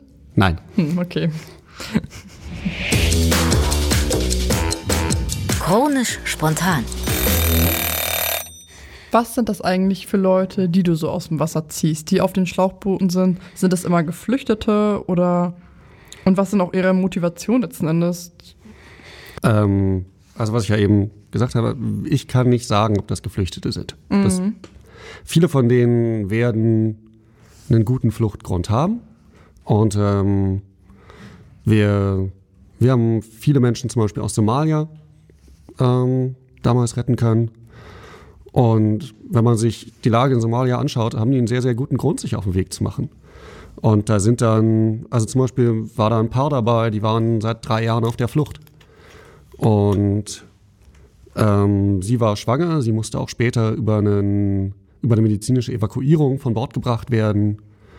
Ähm, und man hat da ganz viel, ganz tragische Einzelschicksale häufig. Ähm, wir hatten einen Zwölfjährigen an Bord, der nicht mehr laufen konnte, weil der irgendwo von einem Truck gefallen ist und deshalb wahnsinnige Schmerzen in beiden Knien hatte ständig. Und der war, der war alleine unterwegs. Der war seit mehreren Jahren alleine unterwegs ähm, und auf dem Weg nach Europa. Und das ist dann schon ziemlich berührend, wenn man einen Zwölfjährigen vor sich hat, der seit Jahren auf sich selber gestellt ist, konstant unter Schmerzen leidet und jetzt hoffentlich endlich an einen sicheren Ort geschafft hat. Ähm, für jeden, der vielleicht ein bisschen stärkeren Magen hat, ich glaube, wir packen in die Show Notes einen Link zu einem Video, ähm, wo eine Frau berichtet, was sie in Libyen erlebt hat. Ähm, Schaut es euch gerne an, aber ignoriert vielleicht die Kommentare drunter, wie immer auf Twitter. Ist das zum Teil sehr erschreckend, was Menschen so bereit sind zu schreiben. Die verstecken sich, glaube ich, hinter ihrer Anonymität, habe ich das Gefühl. Ähm, wenn du sagst, die Familie mit der schwangeren Frau sind drei Jahre geflüchtet, der Junge war schon mehrere Jahre auf sich gestellt.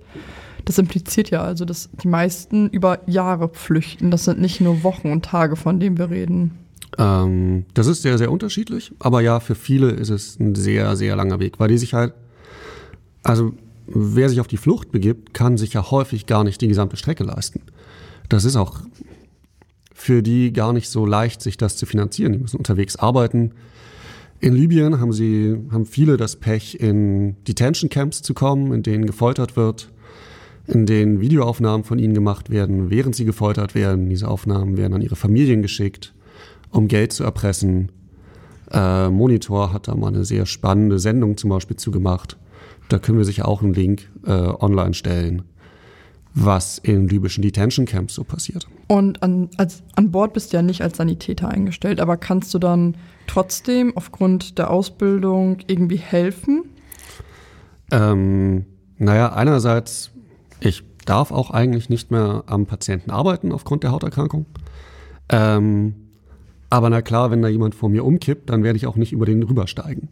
Wie auch sonst im Alltag nicht. Und dann kann ich natürlich dem irgendwie helfen. Und äh, wir hatten da die Situation, dass sehr viele Menschen bewusstlos wurden, zum Teil auch zeitgleich über das gesamte Schiff verteilt, sodass unsere beiden Personen, die das Medical Team gestellt haben, da einfach nicht hinterhergekommen sind.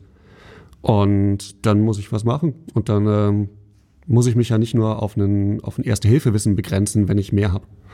Das stimmt muss manchmal auch entschieden werden, wem zuerst geholfen wird, weil wenn du sagst, eure beiden Ärzte sind vielleicht da gerade am Machen und dann sagst du, okay, ich springe jetzt ein und helfe woanders und deine Kollegen ja vielleicht auch.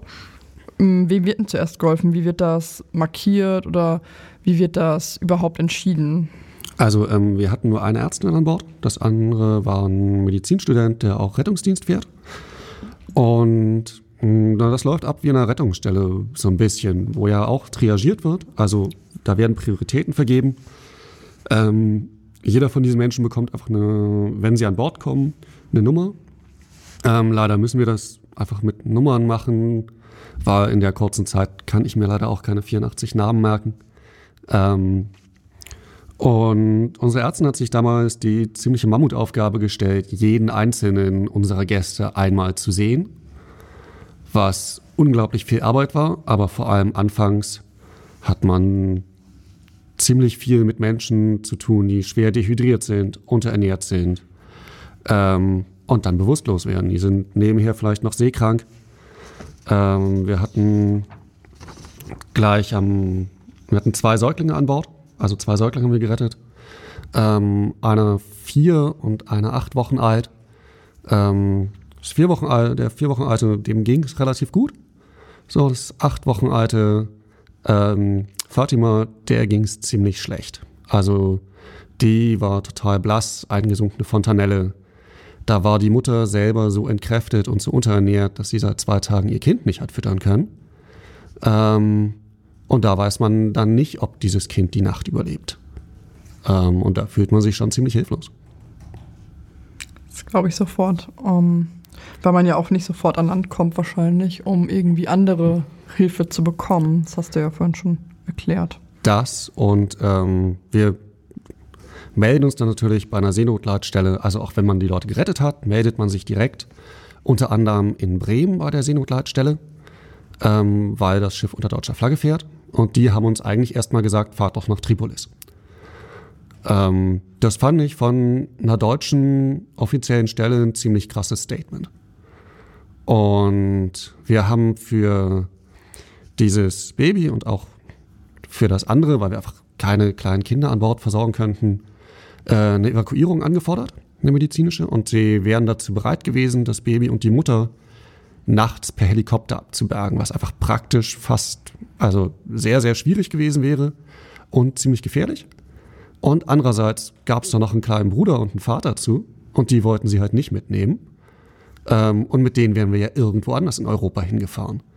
Ähm, und wir hätten diese Familie dann auseinandergerissen. Das, äh, da hat sich die Schiffsleitung dagegen entschieden. Und glücklicherweise hatten dann auch die Italiener am nächsten Tag eingesehen, dass man ein kleines Kind da nicht sterben lassen kann. Und dass man eine Familie nicht auseinanderreißen kann deshalb. Schön, dass die Einsicht da kam. Du hast ja auch gerade gesagt, dass ähm, Gerettete oft mit Seekrankheit zu kämpfen haben. Ist das auch bei der Crew so? Denn wie lange seid ihr so im Durchschnitt auf dem Schiff? Ich könnte dir nicht sagen, wie lange wir im Durchschnitt da sind. Aber man, also ich glaube, wir waren etwa zwei Wochen auf See. Ähm, und na klar, also so die, der professionelle Teil der Crew, die haben häufig weniger damit zu kämpfen, einfach weil die das ihr Berufsleben lang machen. Aber für uns alle anderen, die aus ganz anderen Bereichen kommen, ähm, wir haben da zum Teil schon mit zu tun. Ich habe als Kind sehr, sehr viel mit Seekrankheit zu tun gehabt. Heute ist das zum Glück ein bisschen weniger. Ähm, aber bei den meisten geht das auch vorbei. Also es braucht so zwei, drei Tage Eingewöhnung und dann hat man sich an diese ständigen Bewegungen gewöhnt und dann ist auch die Seekrankheit weg. Also ist der Tipp abwarten oder hast du andere Tipps, die da vielleicht helfen, um das zu überwinden? Ähm, hilfreich ist, vorm auf See gehen nicht viel Alkohol trinken, ähm, nicht viel schwere Sachen essen. Und ich habe mittlerweile zum Glück nicht mehr so viel damit zu tun. Ansonsten draußen bleiben. Ganz wichtig. Nicht unter Deck gehen, dann wird es nur schlimmer. Und äh, vielleicht nicht versuchen, auch noch zu kochen oder so. So Essensgerüche, die machen das nur noch schlimmer. Spannend. Ähm, nachdem wir angekündigt hatten, dass du unser nächster Gast sein wirst, bekamen wir mega viele Zuschriften ähm, von meiner Community auf Instagram. Und ja, ich habe meinen Glitzerhut mitgebracht. Story Lotto. Jetzt ziehen wir einfach jeder zwei Zettel und lesen die vor und sprechen da gleich mal kurz drüber, was wir da so vorgelesen haben. Okay. Du darfst gerne entscheiden, wer anfangen soll. Dann gerne nach dir. Okay. Ich habe zwar lange Zettel.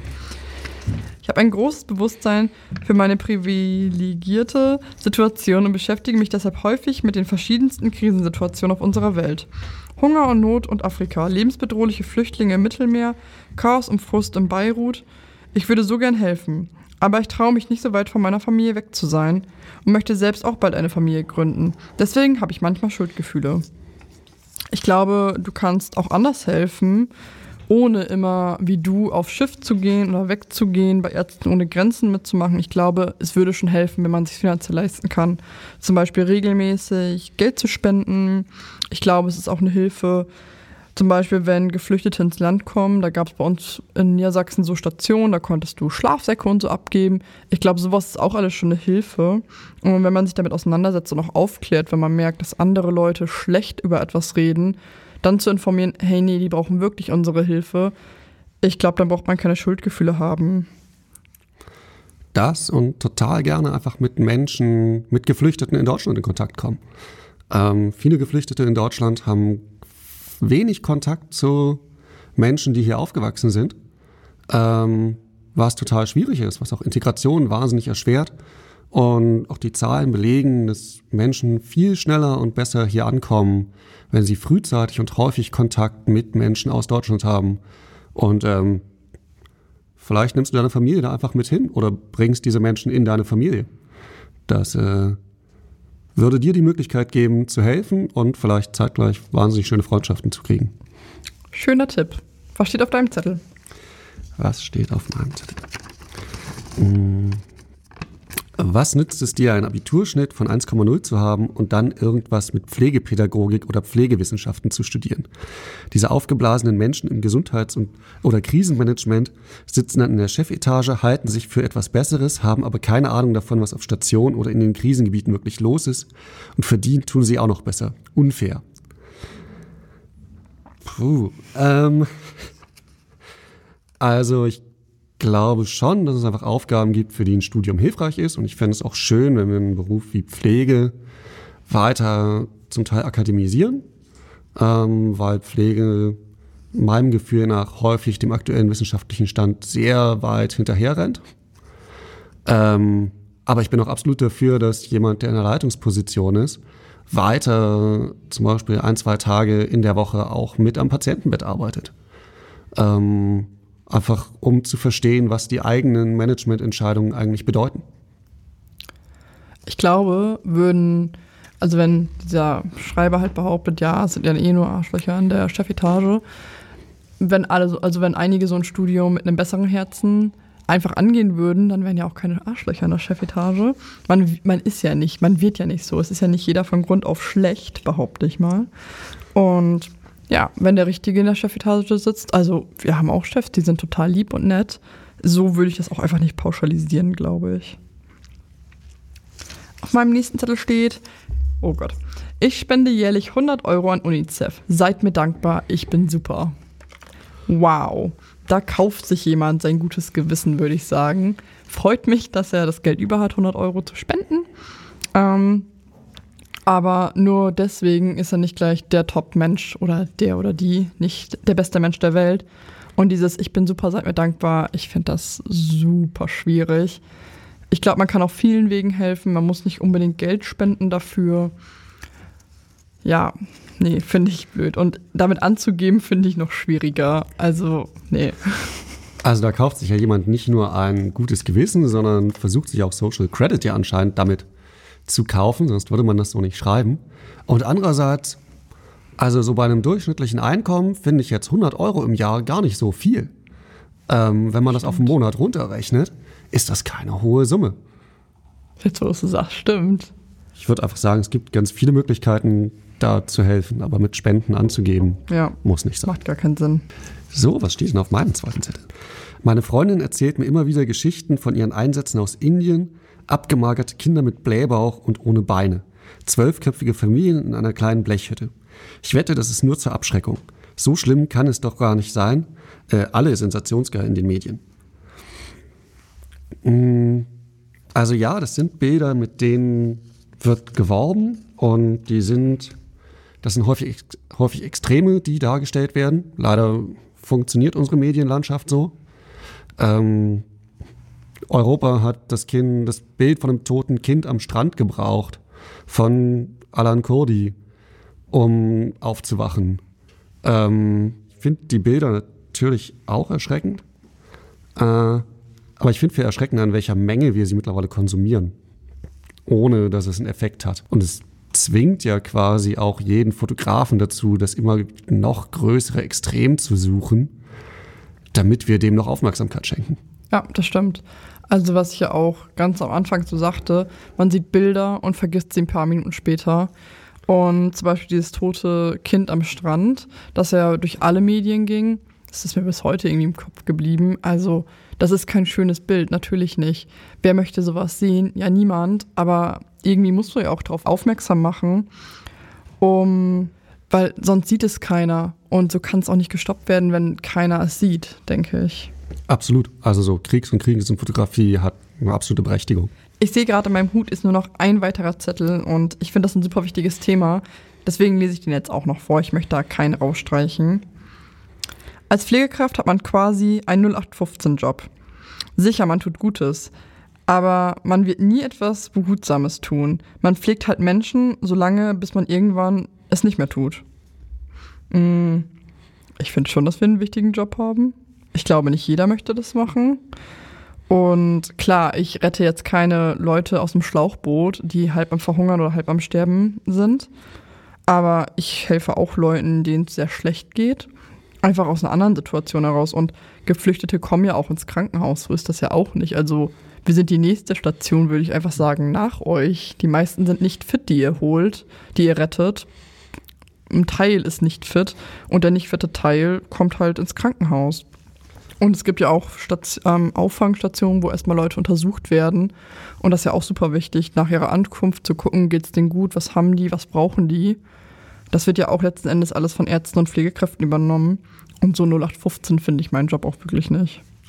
Ähm, absolut nicht. Also einerseits halte ich es für absolut falsch, sowas gegenrechnen zu wollen, was Leute machen. Ähm, und es geht ja am Ende um den einen Patienten in der Pflege zum Beispiel. Und wenn das für diesen Menschen einfach ein Plus an Lebensqualität gerade gibt, meine Tätigkeit, dann hat die doch Bedeutung. Also Minimum für diesen einen Menschen. Ähm, und natürlich konterkariert das ein bisschen, äh, dass es auf diesen Missionen und bei allem, was man da tut, ähm, immer nur um, um diese Menschen geht, die man retten will. Also es geht ja auch in der Pflege nicht um die Pflegekraft, sondern um den Patienten. Ich glaube, wir müssen in diesem Gespräch auch häufig auch mal den Fokus verschieben, weg von der Person, die da irgendwas tut, ob das jetzt ist, dass ich, dass man aufs Mittelmeer fährt, oder ob das ist, dass ich in der Pflege ans Krankenbett gehe und wieder hinkomme zu dem, zu der Person, der gerade geholfen werden soll. Gute Ansicht, sehe ich auch so. Kleine Geschenke erhalten die Freundschaft. Ich habe dir was Episches mitgebracht, denn ich habe gelesen, dass auf euren Schiffen Alkoholverbot besteht. Ähm, bei der Bundeswehr, also bei der Marine speziell, ist das ja gar nicht der Fall. Und deswegen, es knistert kurz, habe ich dir was mitgebracht, solange du nicht auf dem Schiff bist. Und zwar ein Whisky. Ich habe gelesen, äh, gehört, dass du gerne Whisky magst. Ist ein Single Malt Scotch. Und ja, ich hoffe, er gefällt dir. Du kannst dir die Verpackung einmal kurz ansehen. Oder auch Vielen lang. Dank. Es Ich äh, sehe gerade sein Talisker. Das ist auf jeden Fall echt guter Whisky. Da freue ich mich sehr drüber. Vielen, vielen Dank. Sehr cool. Und äh, oh, eine Game of Thrones Edition. Ich weiß. Die Serie liebe ich. Und dazu guter Whisky. Ist eine schöne Kombination. Gefällt mir. Perfekt.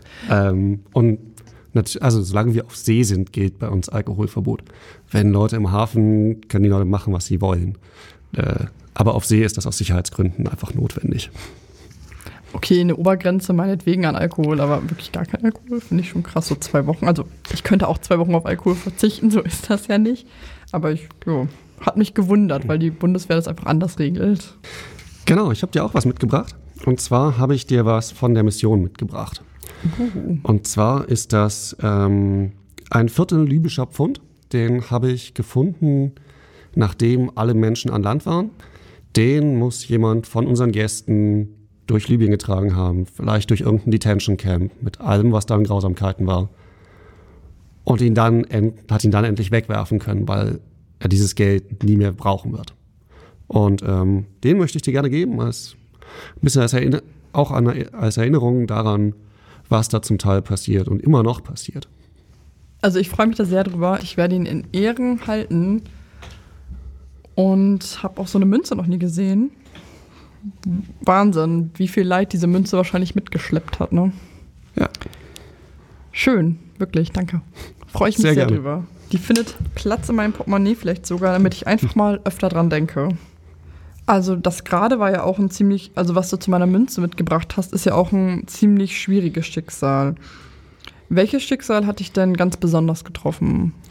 Ähm, das wird das Schicksal von dem kleinen Mädchen sein, von dem ich eben berichtet habe.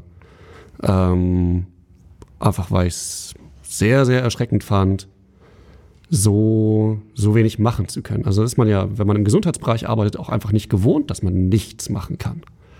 Im Krankenhaus bis zu dem Punkt, wo wir wissen, okay, jetzt wird dieser Mensch vermutlich sterben, werden wir immer irgendwas machen können. Ähm, und man nutzt das Maximum dessen aus, was, ich, was man für diesen Menschen gerade tun kann, soweit wie er das möchte.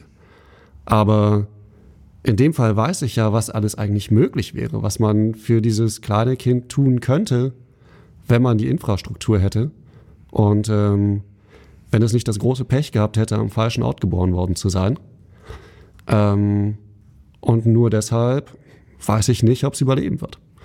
Ähm, das fand ich sehr, sehr beeindruckend. Das heißt, das Mädchen hat die Nacht wirklich nicht überlebt, ist Doch, gestorben. es hat die Nacht überlebt. Es glücklicherweise. Wir wussten nicht, ob es es packt. Ähm, glücklicherweise hat das Mädchen die Nacht überlebt und ist am nächsten Tag dann mit der medizinischen Evakuierung, mit dem Medivac, ähm, ich glaube nach Lampedusa, mit der gesamten Familie. Interessiert es dich manchmal, vielleicht Wochen später, was könnte aus dem Mädchen geworden sein oder so? Ähm, ja, manchmal interessiert mich überhaupt aus den Menschen, mit, die wir da ähm, gerettet haben, unseren Gästen, ähm, interessiert mich natürlich ein bisschen, was aus denen geworden ist. Oder nicht nur ein bisschen. Ähm, und ich kenne Leute aus der Crew, die halten weiter Kontakt zu Menschen. Ähm, ich mache das nicht, weil es mir, nem, weil ich ansonsten nicht so gut Abstand gewinnen könnte, auch um weiter hier einfach meinen Alltag leben zu können. Ähm, das ist auch ganz wichtig, dass man irgendwie einen Ausgleich zu dem findet, was man da tut. Ähm, und ich arbeite hier auch gerne mit Geflüchteten, aber ich wollte jetzt nicht diese Konstante reinbringen. Und wo du gerade bei deiner Crew bist, hattet ihr schon mal irgendwie heikle Situationen oder prekäre Situationen, wo ihr eigentlich nicht wirklich handeln konnte, weil sie wetterbedingt so schlecht war oder weil eine aktuelle politische Entscheidung euch irgendwie am Arbeiten hindert? Also ähm, bei der politischen Entscheidung natürlich irgendwie die sechs Tage Standoff, die wir hatten. Das ist einfach eine politische Entscheidung, wo du dann warten musst. Und wir wussten halt auch, dass da ziemlich schweres Wetter zum Schluss langsam kommt.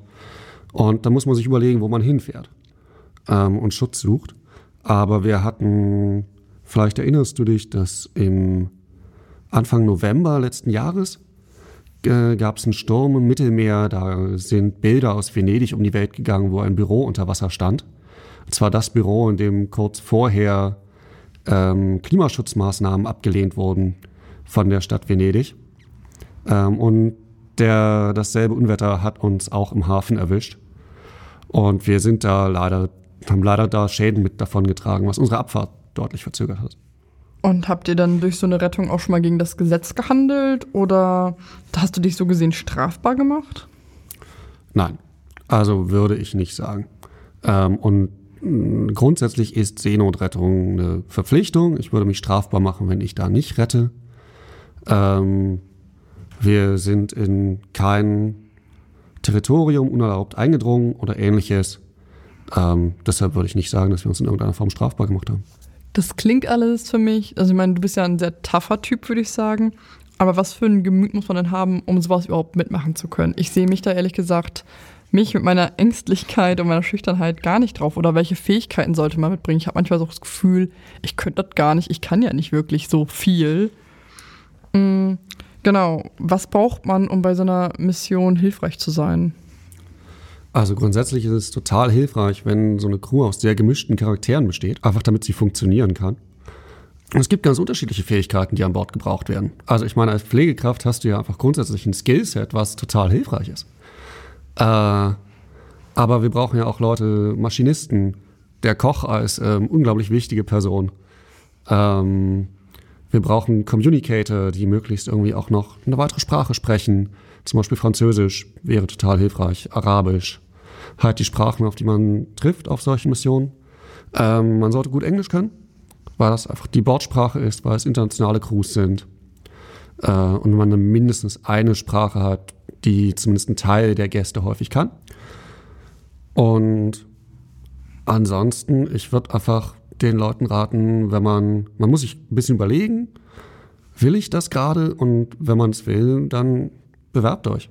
Wichtig ist, dass man das nicht macht, um vor Problemen von zu Hause wegzulaufen. Dann wird man eher zu einer Belastung in der Crew, als dass man da wirklich helfen kann, weil man dann gedanklich auch nur zu Hause ist. Das hat ja auch viel damit zu tun, wie mental stabil ich bin. Also klar, für sowas sollte man mental stabil sein. Aber wie bleibe ich das dann auch? Das denke ich mir auch bei uns auf der Arbeit. Das sind manchmal so harte Schicksale, die wir treffen, da mental stabil zu bleiben. Ich habe da meine Methoden mit Sport, mit Gesprächen, mit Freunden oder irgendwie mit der Leitung mal oder so. Aber wie hältst du dich mental stabil? Ähm, wenn ich in Deutschland bin, auch durch Sport, äh, durch Gespräche und zumindest die Gespräche waren ja dann auch auf See möglich. Und das war vor allem danach sehr, sehr wichtig, dass man dann in seinem eigenen Umfeld die Möglichkeit bekommt, sehr viel darüber zu reden, was in der Zeit passiert ist. Weil das, das sind dann vielleicht irgendwie fünf, sechs Wochen, die man da verbringt damit. Ähm, aber es beschäftigt einen Monate später immer noch. Und dann ist es hilfreich, wenn der eigene Freundeskreis immer noch bereit ist anzuhören. Habt ihr auch vom Schiff selber irgendwie Möglichkeiten, dass sie sagen, hey, dein Aufenthalt hier auf dem Schiff ist zwar vorbei, aber ähm, wenn du wieder zu Hause in Berlin bist, haben wir da und da Anlaufstellen. Wenn du Probleme hast, kannst du da hingehen? Ja, auf jeden Fall. Also vor Beginn der Mission gibt es ein allgemeines Briefing mhm. dazu zu Coping-Mechanismen, wie man sich selber ähm, psychisch gesund hält auf so einer Mission. Und es gibt danach ein Debriefing. Da kommt extra jemand an Bord für dieses Debriefing und führt das mit uns anfangs als Gruppe. Und wenn man möchte, kann man da in ein Einzelgespräch gehen. Und das steht einem auch in Deutschland weiter zur Verfügung wenn man das Gefühl hat, man hat noch Redebedarf. Es gibt einfach Dinge, die man nicht alleine aufarbeiten kann. Ähm, das ist total wichtig, dass eine Organisation einem sowas auch anbietet. Und ich meine, du bist ja jetzt aus Deutschland, deswegen kannst du ja wahrscheinlich auch nur dafür sprechen, aber dein komplettes Team ist ja auch sehr aus sehr unterschiedlichen Charakteren, wie du sagtest, auch aus unterschiedlichen Ländern. Mhm. Ja, okay. Also haben alle anderen Länder auch wahrscheinlich Hilfsangebote? Genau, also grundsätzlich steht dieses Angebot dann halt auch auf Englisch zur Verfügung. Ähm, und das passiert häufig auch einfach telefonisch. Mhm. Das reicht ja zum Reden häufig auch aus. Welche Situation war es denn bei dir persönlich, die du besonders aufarbeiten musstest? Ich glaube nicht, dass ich irgendeine Situation besonders aufarbeiten musste. Aber ich musste schon einfach darüber reden können, was, was passiert ist. Und meine Gedanken wieder sortiert kriegen. Also das sind halt Wochen, die, in denen hat man nicht die Zeit, das wirklich zu reflektieren. Man versucht das irgendwie am Tag, sich ein paar Minuten zu nehmen, aber häufig hat man nicht mal die. Erst recht nicht, wenn Gäste an Bord sind, dann gibt es einfach unglaublich viel zu tun. Und da muss man sich danach selber die Zeit gönnen, um das für sich sortieren zu können. Werbung mit Seele und Sachverstand. Wir machen ja auch nicht kommerzielle Werbung und du hast uns eine gemeinnützige Organisation mitgebracht. Möchtest du ein bisschen was darüber erzählen? Ähm, ja, nicht ganz überraschend habe ich CI mitgebracht. ähm, und ich finde den Spot, den ihr gleich hört, wahnsinnig gut, ähm, weil es mal wieder, also weil es endlich auch den Fokus wegnimmt von den Menschen, die da, die rausfahren, die Europäer, die rausfahren, die rausfahren, um irgendwie zu helfen und einfach sehr viel deutlicher macht, um wen es hier gerade geht. Da hören wir da mal rein. Wo bist du, Bruder? Seit Ewigkeiten bist du fort. Ich trau mich nicht nach dir zu suchen, aus Angst, dass ich dich finden mag. Du bist dort draußen, ja, auch jetzt, im eisig kalten Sturm bei Nacht. Ich liebe dich und mach mir Sorgen. Das hat mich um den Schlaf gebracht.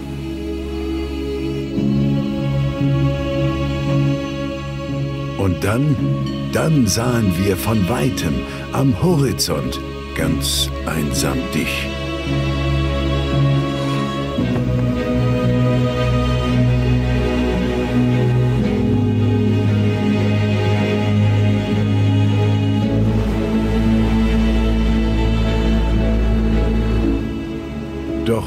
Ich sah auch nach unserem Treffen immer noch Angst in deinem Gesicht. Wie sehr musst du gelitten haben? Was haben sie dir angetan, dass du dein ganzes Leben aufgibst, um noch dieses Leiden zu erfahren? Meine Brüder, meine Schwestern fürchten jeden neuen Tag. Die einen um ihr hart verdientes, die anderen um ihren Herzensschlag. Es schmerzt mich sehr, meine Geschwister, wenn ihr euch nur Hass entgegenbringt. Doch so lang kümmern wir uns eben, dass unsere Nächsten sicher sind. Bis uns Vernunft und Liebe dann irgendwann ereilt.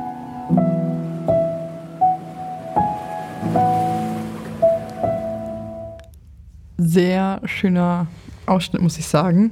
Ich bin gerade ein bisschen sprachlos, ich brauche gerade eine Sekunde. Ähm, sehr schön, wirklich.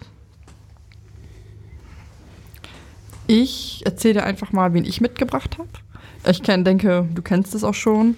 Ähm, ich habe Cardos mitgebracht. Cardos findet ihr einfach, wenn ihr es www.cardos.org eingebt oder de, würdet ihr es sofort finden. Das ist eine gemeinnützige und unabhängige Hilfsorganisation mit dem Hauptsitz in Berlin und auch mit regionalen Büros in Nordirak und Nordostsyrien.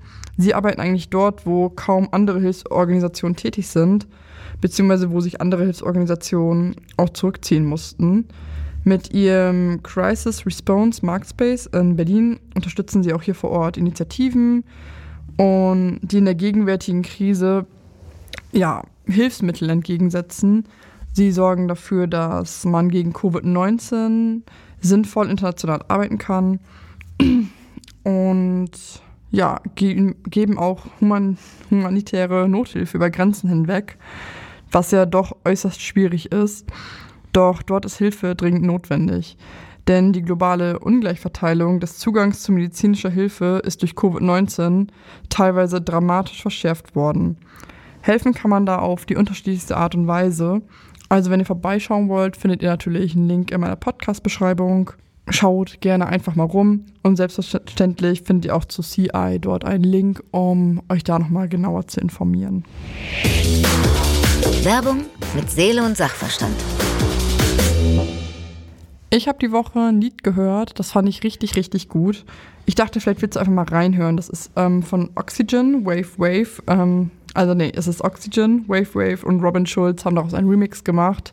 Super gutes Lied, interessanter Text und wir hören hier gleich rein. Ihr könnt auf unserer Spotify-Playlist einfach mal rüber switchen und reinhören. Was hast du uns noch mitgebracht? Ähm, ich habe ein Lied äh, für jetzt von den Ärzten mitgebracht. Äh, das haben sie ganz am Anfang de, von dieser ganzen Corona-Geschichte rausgebracht. Äh, und mich hat das sehr aufgemuntert, ähm, während man irgendwie zu Hause bleiben musste. Und ich fand es sehr schön, dass sie in dem Video bereits ähm, auch auf Moria hingewiesen hat, haben und auf das Leid der Menschen dort und auf die Organisation Mission Lifeline. Ähm, ja, fand ich ein tolles Lied. Und ist auf jeden Fall ein super Lied. Wir hören hier rein, ihr switcht einfach rüber zu Spotify, die gepflegte Liste und folgt mir auch gleich auf Instagram at Schwester Henrike. Wenn du unterwegs auf dem Schiff bist, wie bist denn du da erreichbar? Ich meine, auf dem Schiff hast du ja nicht unbedingt mitten auf dem Meer den besten Empfang. Habt ihr da WLAN oder sowas? Ähm, also einerseits hat dieses Schiff, haben diese Schiffe eine Satellitenanlage. Ähm, die funktioniert nicht immer, also das hängt auch damit zusammen, dass ähm, die Bürgerkriegsparteien sehr, sehr bewusst äh, Kommunikationskanäle dort auf See jammen, also blockieren. Ähm, wir haben zum Beispiel auch während der Rettung konnten wir unsere Funkgeräte nicht verwenden. Ähm, das wird dort blockiert, weil die natürlich kein Interesse daran haben, dass ihr Gegner irgendwie sich austauschen kann. Mhm. Ähm, und das trifft uns dann halt leider auch. Das äh, ist, was dann jeden in der Gegend betrifft. Ähm, Ansonsten, ja, wenn man eine Internetverbindung hat, wir haben als Crew ein begrenztes Datenvolumen, können irgendwie ein paar WhatsApp-Nachrichten schicken. Ähm, ansonsten zu Hause, die Leute gucken tendenziell in die Social-Media-Kanäle von CI in dem Fall rein. Man kann über eine Website wie Vesselfinder oder Marine Traffic ähm, gucken, wo Schiffe sind. Ähm, die haben Schiffe haben AIS, ähm, automatisches Identifikationssystem und die Daten werden alle ähm, dort reingespeist und da kann ich für fast jedes große Schiff der Welt, wenn ich den Namen oder die Registriernummer habe, die sogenannte MMSI, äh, nachgucken, wo das gerade ist. Und ähm, ich weiß, dass das ein paar Leute in meinem Freundeskreis und auf jeden Fall meine Familie eigentlich jeden Tag gemacht haben, gucken, wo wir gerade unterwegs sind. Ist da zeitlich auch vielleicht einfach nicht drin, jeden Tag allen zu schreiben, wenn du schon sagst, ihr habt nur so ein paar Gigabyte frei? Also wir haben eher so ein paar Megabyte. Ähm, aber wenn es hochkommt. Ähm, und wir haben auch einfach nicht die Zeit. Also mhm. der Tag ist komplett ausgelastet. Da habe ich nicht die Zeit, mit zu Hause zu kommunizieren. Ähm, aber natürlich in dem Moment, wo man irgendwie in Landnähe kommt, bei uns war das der Moment, wo wir durch die Straße von Messina gefahren sind. Ähm, meldet man sich dann schon zu Hause. Und das ist auch sehr, sehr schön, dann irgendwie das erste Mal wieder ähm, bekannte Stimmen zu hören. Das glaube ich sofort. Das glaube ich auch für die Familie und für die Freunde super schön, dich da mal wieder zu hören oder alle anderen, die auf dem Schiff gerade sind. Absolut, auch wenn das für die am Anfang vielleicht ein bisschen Schreck ist. Weil sie halt nicht wissen, ob jetzt was Gutes oder was Schlechtes kommt, wenn mein Name auf dem Display aufpoppt. Ach so, ja. Gut, aber man hört dich. Also genau. das ist schon mal viel wert, glaube ich. Kann das ja die Sorge auch dann direkt entkräften. Wie bereitest du dich denn auf so eine Mission vor? Hast du eine Packliste wie für einen Urlaub? So, ich brauche ein paar T-Shirts, ein paar Hosen. Oder hast du da eine andere Packliste? Die ist schon ein bisschen umfangreicher und da sind ein paar andere Sachen dabei. Aber ja, ich schreibe natürlich vorher eine Packliste. Man kriegt auch Empfehlungen von der Organisation, was man so an Bord braucht. Also man braucht zum Beispiel auch sowas wie Sicherheitsschuhe weil das in der Seefahrt vorgeschrieben ist, dass man die, dass man die an Deck trägt. Mit Stahlkappe. Mit Stahlkappe, mhm. genau. Ähm, aber was ich super wichtig finde, sind zum Beispiel Oropax. Ähm, häufig muss man sich eine Kabine teilen und da läuft eh die ganze Zeit eine Maschine. Ähm, vielleicht muss die andere Person, die irgendwie in der Kabine auch schläft, nachts auf die Wache raus. Ähm, da ist halt immer was los auf dem Schiff und guter Schlaf ist einfach echt wichtig, damit man so eine Mission durchsteht und damit die Stimmung an Bord gut bleibt. Also ich würde jedem Oropax empfehlen und das vorher auch schon mal ausprobiert haben, ob das Modell Oropax einem denn passt. Also in meiner Reisetasche ist zum Beispiel auch immer so ein bisschen Schmerzmittel, ein bisschen was, also einfach so eine kleine Reisemedikamentenapotheke mit. Nimmst du sowas auch mit oder kriegst du alles vor Ort auf dem Schiff, wenn du mal Kopfschmerzen hast oder mal nicht schlafen kannst wirklich? Grundsätzlich wäre das da, aber die, also das Bordhospital ist für die Gäste da. Ähm, und natürlich, wenn sich jemand aus der Crew verletzt oder irgendwie dringend was braucht, dann ist das natürlich auch möglich. Aber an sich soll man mit einer eigenen kleinen Apotheke anreisen, so. Reiseapotheke, so heißt es. Genau, mit so einer Reiseapotheke, ähm, damit man selber da sich äh, versorgen kann, wenn irgendwas ist. Also so Mittel gegen Seekrankheit und sowas sollte man einfach selber im Voraus dabei haben. Erst recht, wenn man weiß, dass man ein Problem damit hat. Und was würdest du jemandem raten, der irgendwie mitfahren möchte, aber auch irgendwie Angst hat, Angst vor dem Ungewissen und dem Wissen, ist man, ist man dem überhaupt gewachsen? Weil man ist euch auch keine Hilfe, wenn ihr zehn Tage da auf Bord seid, auf dem Schiff seid und ich bin zehn Tage seekrank. Ähm, na klar, also ich meine, das passiert den wenigsten. Und selbst wenn man seekrank ist, kann man meistens noch ziemlich gut mitarbeiten. Und wichtig ist, glaube ich, einfach Kontakt suchen zu den Organisationen, versuchen, sich mit Leuten zu unterhalten, die sowas schon mal gemacht haben, damit man ein Gefühl dafür kriegt, ein bisschen, was da passiert. Ähm, und wenn man dann entscheidet, ja, ich kann es mir vorstellen, gerne alles mal durchdenken und sich bewerben bei den Organisationen, sich eine raussuchen, wo man das Gefühl hat, da fühle ich mich wohl. Ähm, oder da kenne ich vielleicht jemanden, einfach weil ich vorher recherchiert habe.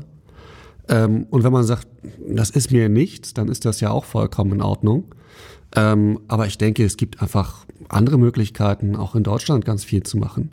Also das, was ich vorhin angesprochen habe, dass man Kontakt zu Geflüchteten sucht, versucht, ähm, den überhaupt den Kontakt in die Gesellschaft zu ermöglichen.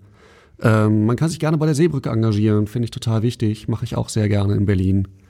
Ähm, es gibt überall lokale Projekte für Geflüchtete. Äh, die Johanniter haben eine Art Peer Project, wo man mit Geflüchteten zusammengebracht wird. Und CI hat lokale Gruppen, in denen man sich gerne engagieren kann. Ähm, die stehen auf der CI-Website drauf. Und da wird dann Öffentlichkeitsarbeit für CI im regionalen Rahmen betrieben, was auch super wichtig ist, damit diese Missionen weiter erfolgreich durchgeführt werden können. Und wenn ich jetzt auf dem Schiff bin und würdet ihr dann als Team reflektieren, hey, mit dir klappt das gut auf dem Schiff, mit dir klappt das nicht gut auf dem Schiff? So von wegen, hey, komm vielleicht nicht mit aufs Schiff, das ist nichts für dich oder so? Würde man das reflektiert bekommen? Ähm, also ich glaube, das muss man dann selber ein bisschen merken, aber eigentlich, ich hatte das Glück, eine sehr, sehr tolle Crew zu haben, mhm. uns relativ gut verstanden alle. Da gab es jetzt nicht irgendwie groß Streit. Und natürlich gibt es Crew, gibt es jemanden, den man mehr mag und jemanden weniger, aber solange wie man eben innerhalb dieser Mission funktioniert, ähm, ist das eigentlich kein Problem. Ähm, und man kann natürlich vom Head of Mission, also demjenigen, der die Volunteers und die große Operation leitet, oder vom Kapitän einfach mal nachfragen selber. Wie sieht's aus? Was kann ich besser machen? Ähm, das ist, glaube ich, viel sinnvoller, wenn man damit konstruktiv umgeht, als da eine absolute Linie ziehen zu wollen zwischen Menschen, die das jetzt machen können und solchen, die es nicht können. Man hat die Anführungszeichen im Podcast nicht gesehen, aber er hat Anführungszeichen gesetzt. Und wie geht's jetzt bei CI weiter? Ich habe gehört, es gibt ein neues Schiff. Es gibt ein neues Schiff. Ich muss dazu sagen, ich spreche hier nicht für CI. Ich spreche ja nur über meine Erlebnisse und ich kriege da auch nur das mit, was CI so veröffentlicht. Und CI hat gerade veröffentlicht, dass sie ein neues Schiff kaufen werden. Ähm, was sie wohl äh, als Galib Kurdi benennen werden. So viel haben sie schon verraten. Ähm, das ist der Bruder von Alan Kurdi. Ähm, und von dem gibt's halt, der ist halt auf See geblieben. Im Gegensatz zu seinem Bruder, dessen Leichnam einfach eine weltweit in den Medien zu sehen war. Ähm, und die CI wird weiter Missionen fahren. CI ist ja gerade erst äh, eingelaufen in den Hafen wieder. Ähm, und jetzt müssen wir gucken, wie es weitergeht ob sie wieder festgesetzt werden, was gut passieren kann, oder ob sie wirklich wieder auf eine Mission raus dürfen. Wann fährst du denn wieder mit? Ich meine, nebenbei zum Master ist das vielleicht zeitlich auch schwierig. Genau, also mein Master geht jetzt ein Jahr und in dem Jahr werde ich wohl nicht rausfahren können. Aber danach, sobald wie es geht, möchte ich sehr, sehr gerne wieder raus. Ich wäre auch gern diesen Sommer wieder rausgefahren, das hat leider nicht geklappt. Ähm, aber ja, es macht ja auch Spaß. Und ist weiter wichtig nur weil unsere mediale Aufmerksamkeit nicht auf dem Thema liegt, dank Corona oder ähnlichem, passiert das ja weiter. Glaubst du, dass sich die Sicht auf Geflüchtete vielleicht jetzt auch durch Corona ähm, einfach anders positionieren wird und dass sich die Politik vielleicht auch mal mehr aufs Meer stützen würde? Ähm, ich glaube, der Brand in Moria hat gezeigt, dass das nicht passieren wird. Ähm, das waren sehr, sehr eindeutige Signale, die da insgesamt von der Politik kamen. Und wenn ich das richtig im Kopf habe, findet am 27. muss mal kurz gucken. Äh, am 30. September gibt es eine Entscheidung zur Verteilung von Geflüchteten in Europa. Und das wurde ja jetzt schon von jemandem wie Kanzler Kurz komplett torpediert. Ähm, es wird keinen Verteilungsmechanismus innerhalb Europas geben. Und wir werden auf absehbare Zeit keine Mittelmeermission haben, wo Menschen gerettet werden. Die neue Mission Irini, die jetzt im Frühjahr beschlossen wurde, ähm, klammert Seenotrettung explizit aus. Die sind in Seegebieten, wo es weniger Geflüchtete gibt und Staaten haben direkt das Recht, äh, aus der Mission rauszugehen, sobald da Menschen gerettet werden. Das wurde direkt so reingeschrieben in den Vertrag, dass sobald sie Menschen retten, sie am besten gleich damit aufhören. Was müsste die Welt denn tun, um die Flucht eigentlich unnötig zu machen für die Leute? Ähm, also ich meine, Fluchtgründe Gründe sind ja ziemlich genau definiert, ähm, damit jemand als Geflüchteter anerkannt wird. Aber grundsätzlich werden wir uns darauf einstellen müssen, dass unter anderem Klimawandel, ähm, weiteren geopolitischen Problemen sei Dank, äh, immer mehr Menschen sich auf den Weg machen werden. Und die meisten bewegen sich ja nicht über weite Strecken. Der größte Teil der Menschen, die weltweit auf der Flucht sind, flüchten in direkte Nachbarländer. Die Menschen, die es nach Europa schaffen, sind ein verschwindend kleiner Prozentsatz der Menschen weltweit, die auf der Flucht sind. Ähm, und es ist ein Phänomen, wo wir natürlich so viel wie möglich dagegen tun müssen, dass das überhaupt notwendig ist. Aber ich glaube, es ist unrealistisch davon auszugehen, dass Flucht nicht mehr notwendig sein wird auf dieser Welt. Okay, krass, ja. Hast du eigentlich wahrscheinlich auch recht. Ich habe gerade überlegt, ob es eine Möglichkeit geben könnte, dass die Organisation irgendwann nicht mehr nötig ist, aber das ist wahrscheinlich niemals der Fall. Naja, damit eine zivile Rettungsorganisation nicht mehr notwendig sind, das wäre relativ simpel. Dafür müssten nur die Staaten endlich dazu bereit sein, Seenotrettung im Mittelmeer zu betreiben. Mit dem, was sie halt an Ressourcen, zum Beispiel an Marine haben. Das wäre überhaupt kein Problem. Da fehlt nur der politische Wille. Das Beste kommt zum Schluss. Hier erzählen wir mal was über unsere Erfolge der Woche, also der letzten sieben, acht Tage, um einfach positiv herauszugehen. Und ich fange gerne an, damit du einfach mal eine Minute überlegen kannst. Ich war gestern in Potsdam im Landtag und durfte eine halbe, dreiviertel Stunde bei einer Plenumssitzung zuhören. Das war super, super interessant. Ich weiß, dass man das auch im Fernsehen und online mitverfolgen kann. Aber das war vor Ort nochmal ein ganz anderes Feeling. Und da muss auch sagen, im Moment ist das halt auch für öffentliche Personen gesperrt. Ich bin mit meinem Partner daran gekommen. Und dadurch hatten wir dann auch eine private Führung durch die Räumlichkeiten. Das war schon cool, so nur mit zwei Mann mit einem, Ab ne, einem Sekretär von Abgeordneten da einfach rumgeführt zu werden, ein paar Insider zu erfahren. Das war richtig, richtig cool und super interessant. Und danach hatten wir noch fantastisches Essen. Also mega guter Tag. Das glaube ich. Finde ich total wichtig, dass Demokratie sich auch so öffnet, dass mm, man selber als Bürger die Möglichkeit hat, da, da einen Einblick zu kriegen. Finde ich auch total super, dass du, dass du dich dafür interessierst und das machst. Ich fand das mega spannend. Das hätte ich auch nicht erwartet. Ähm, mein Win der Woche ist eindeutig, dass ich meinen Bachelor endlich habe. dass ich äh, meine Bachelorarbeit verteidigt habe und damit der Bachelor vorbei ist. Hast du dann auch Corona-freundlich gefeiert? Äh, ja. Sehr schön. Zum Schluss habe ich gehört, dass du mir noch ein Lied mitgebracht hast für die Spotify-Playlist, die gepflegte Liste. Und ich bin gespannt, welches Lied es dann sein wird. Das ist For What It's Worth von Buffalo Springfield. Ähm, das ist ein Lied, was ich schon sehr, sehr lange einfach immer höre, wenn ich runterkommen muss.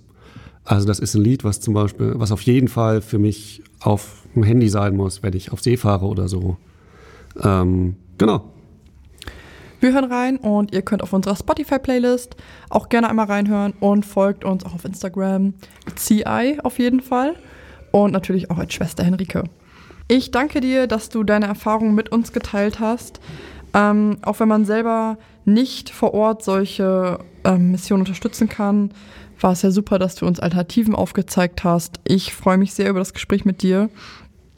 Und es war mir wirklich eine große Ehre. Ich habe mich riesig hier drauf gefreut. Es war sehr viel gedanklich emotionaler, als ich gedacht hatte. Und ich wünsche natürlich nochmal alles, alles Gute für deinen Master in London, den du ja jetzt online machst. Aber deine Freundin kann sich wenigstens freuen, dass du noch ein bisschen vor Ort bist.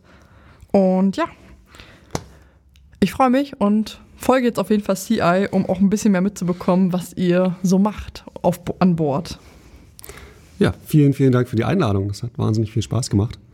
Ähm, und dir und deinem Podcast natürlich weiter alles Gute. Ich äh, hoffe, ihr dürft weiter wachsen.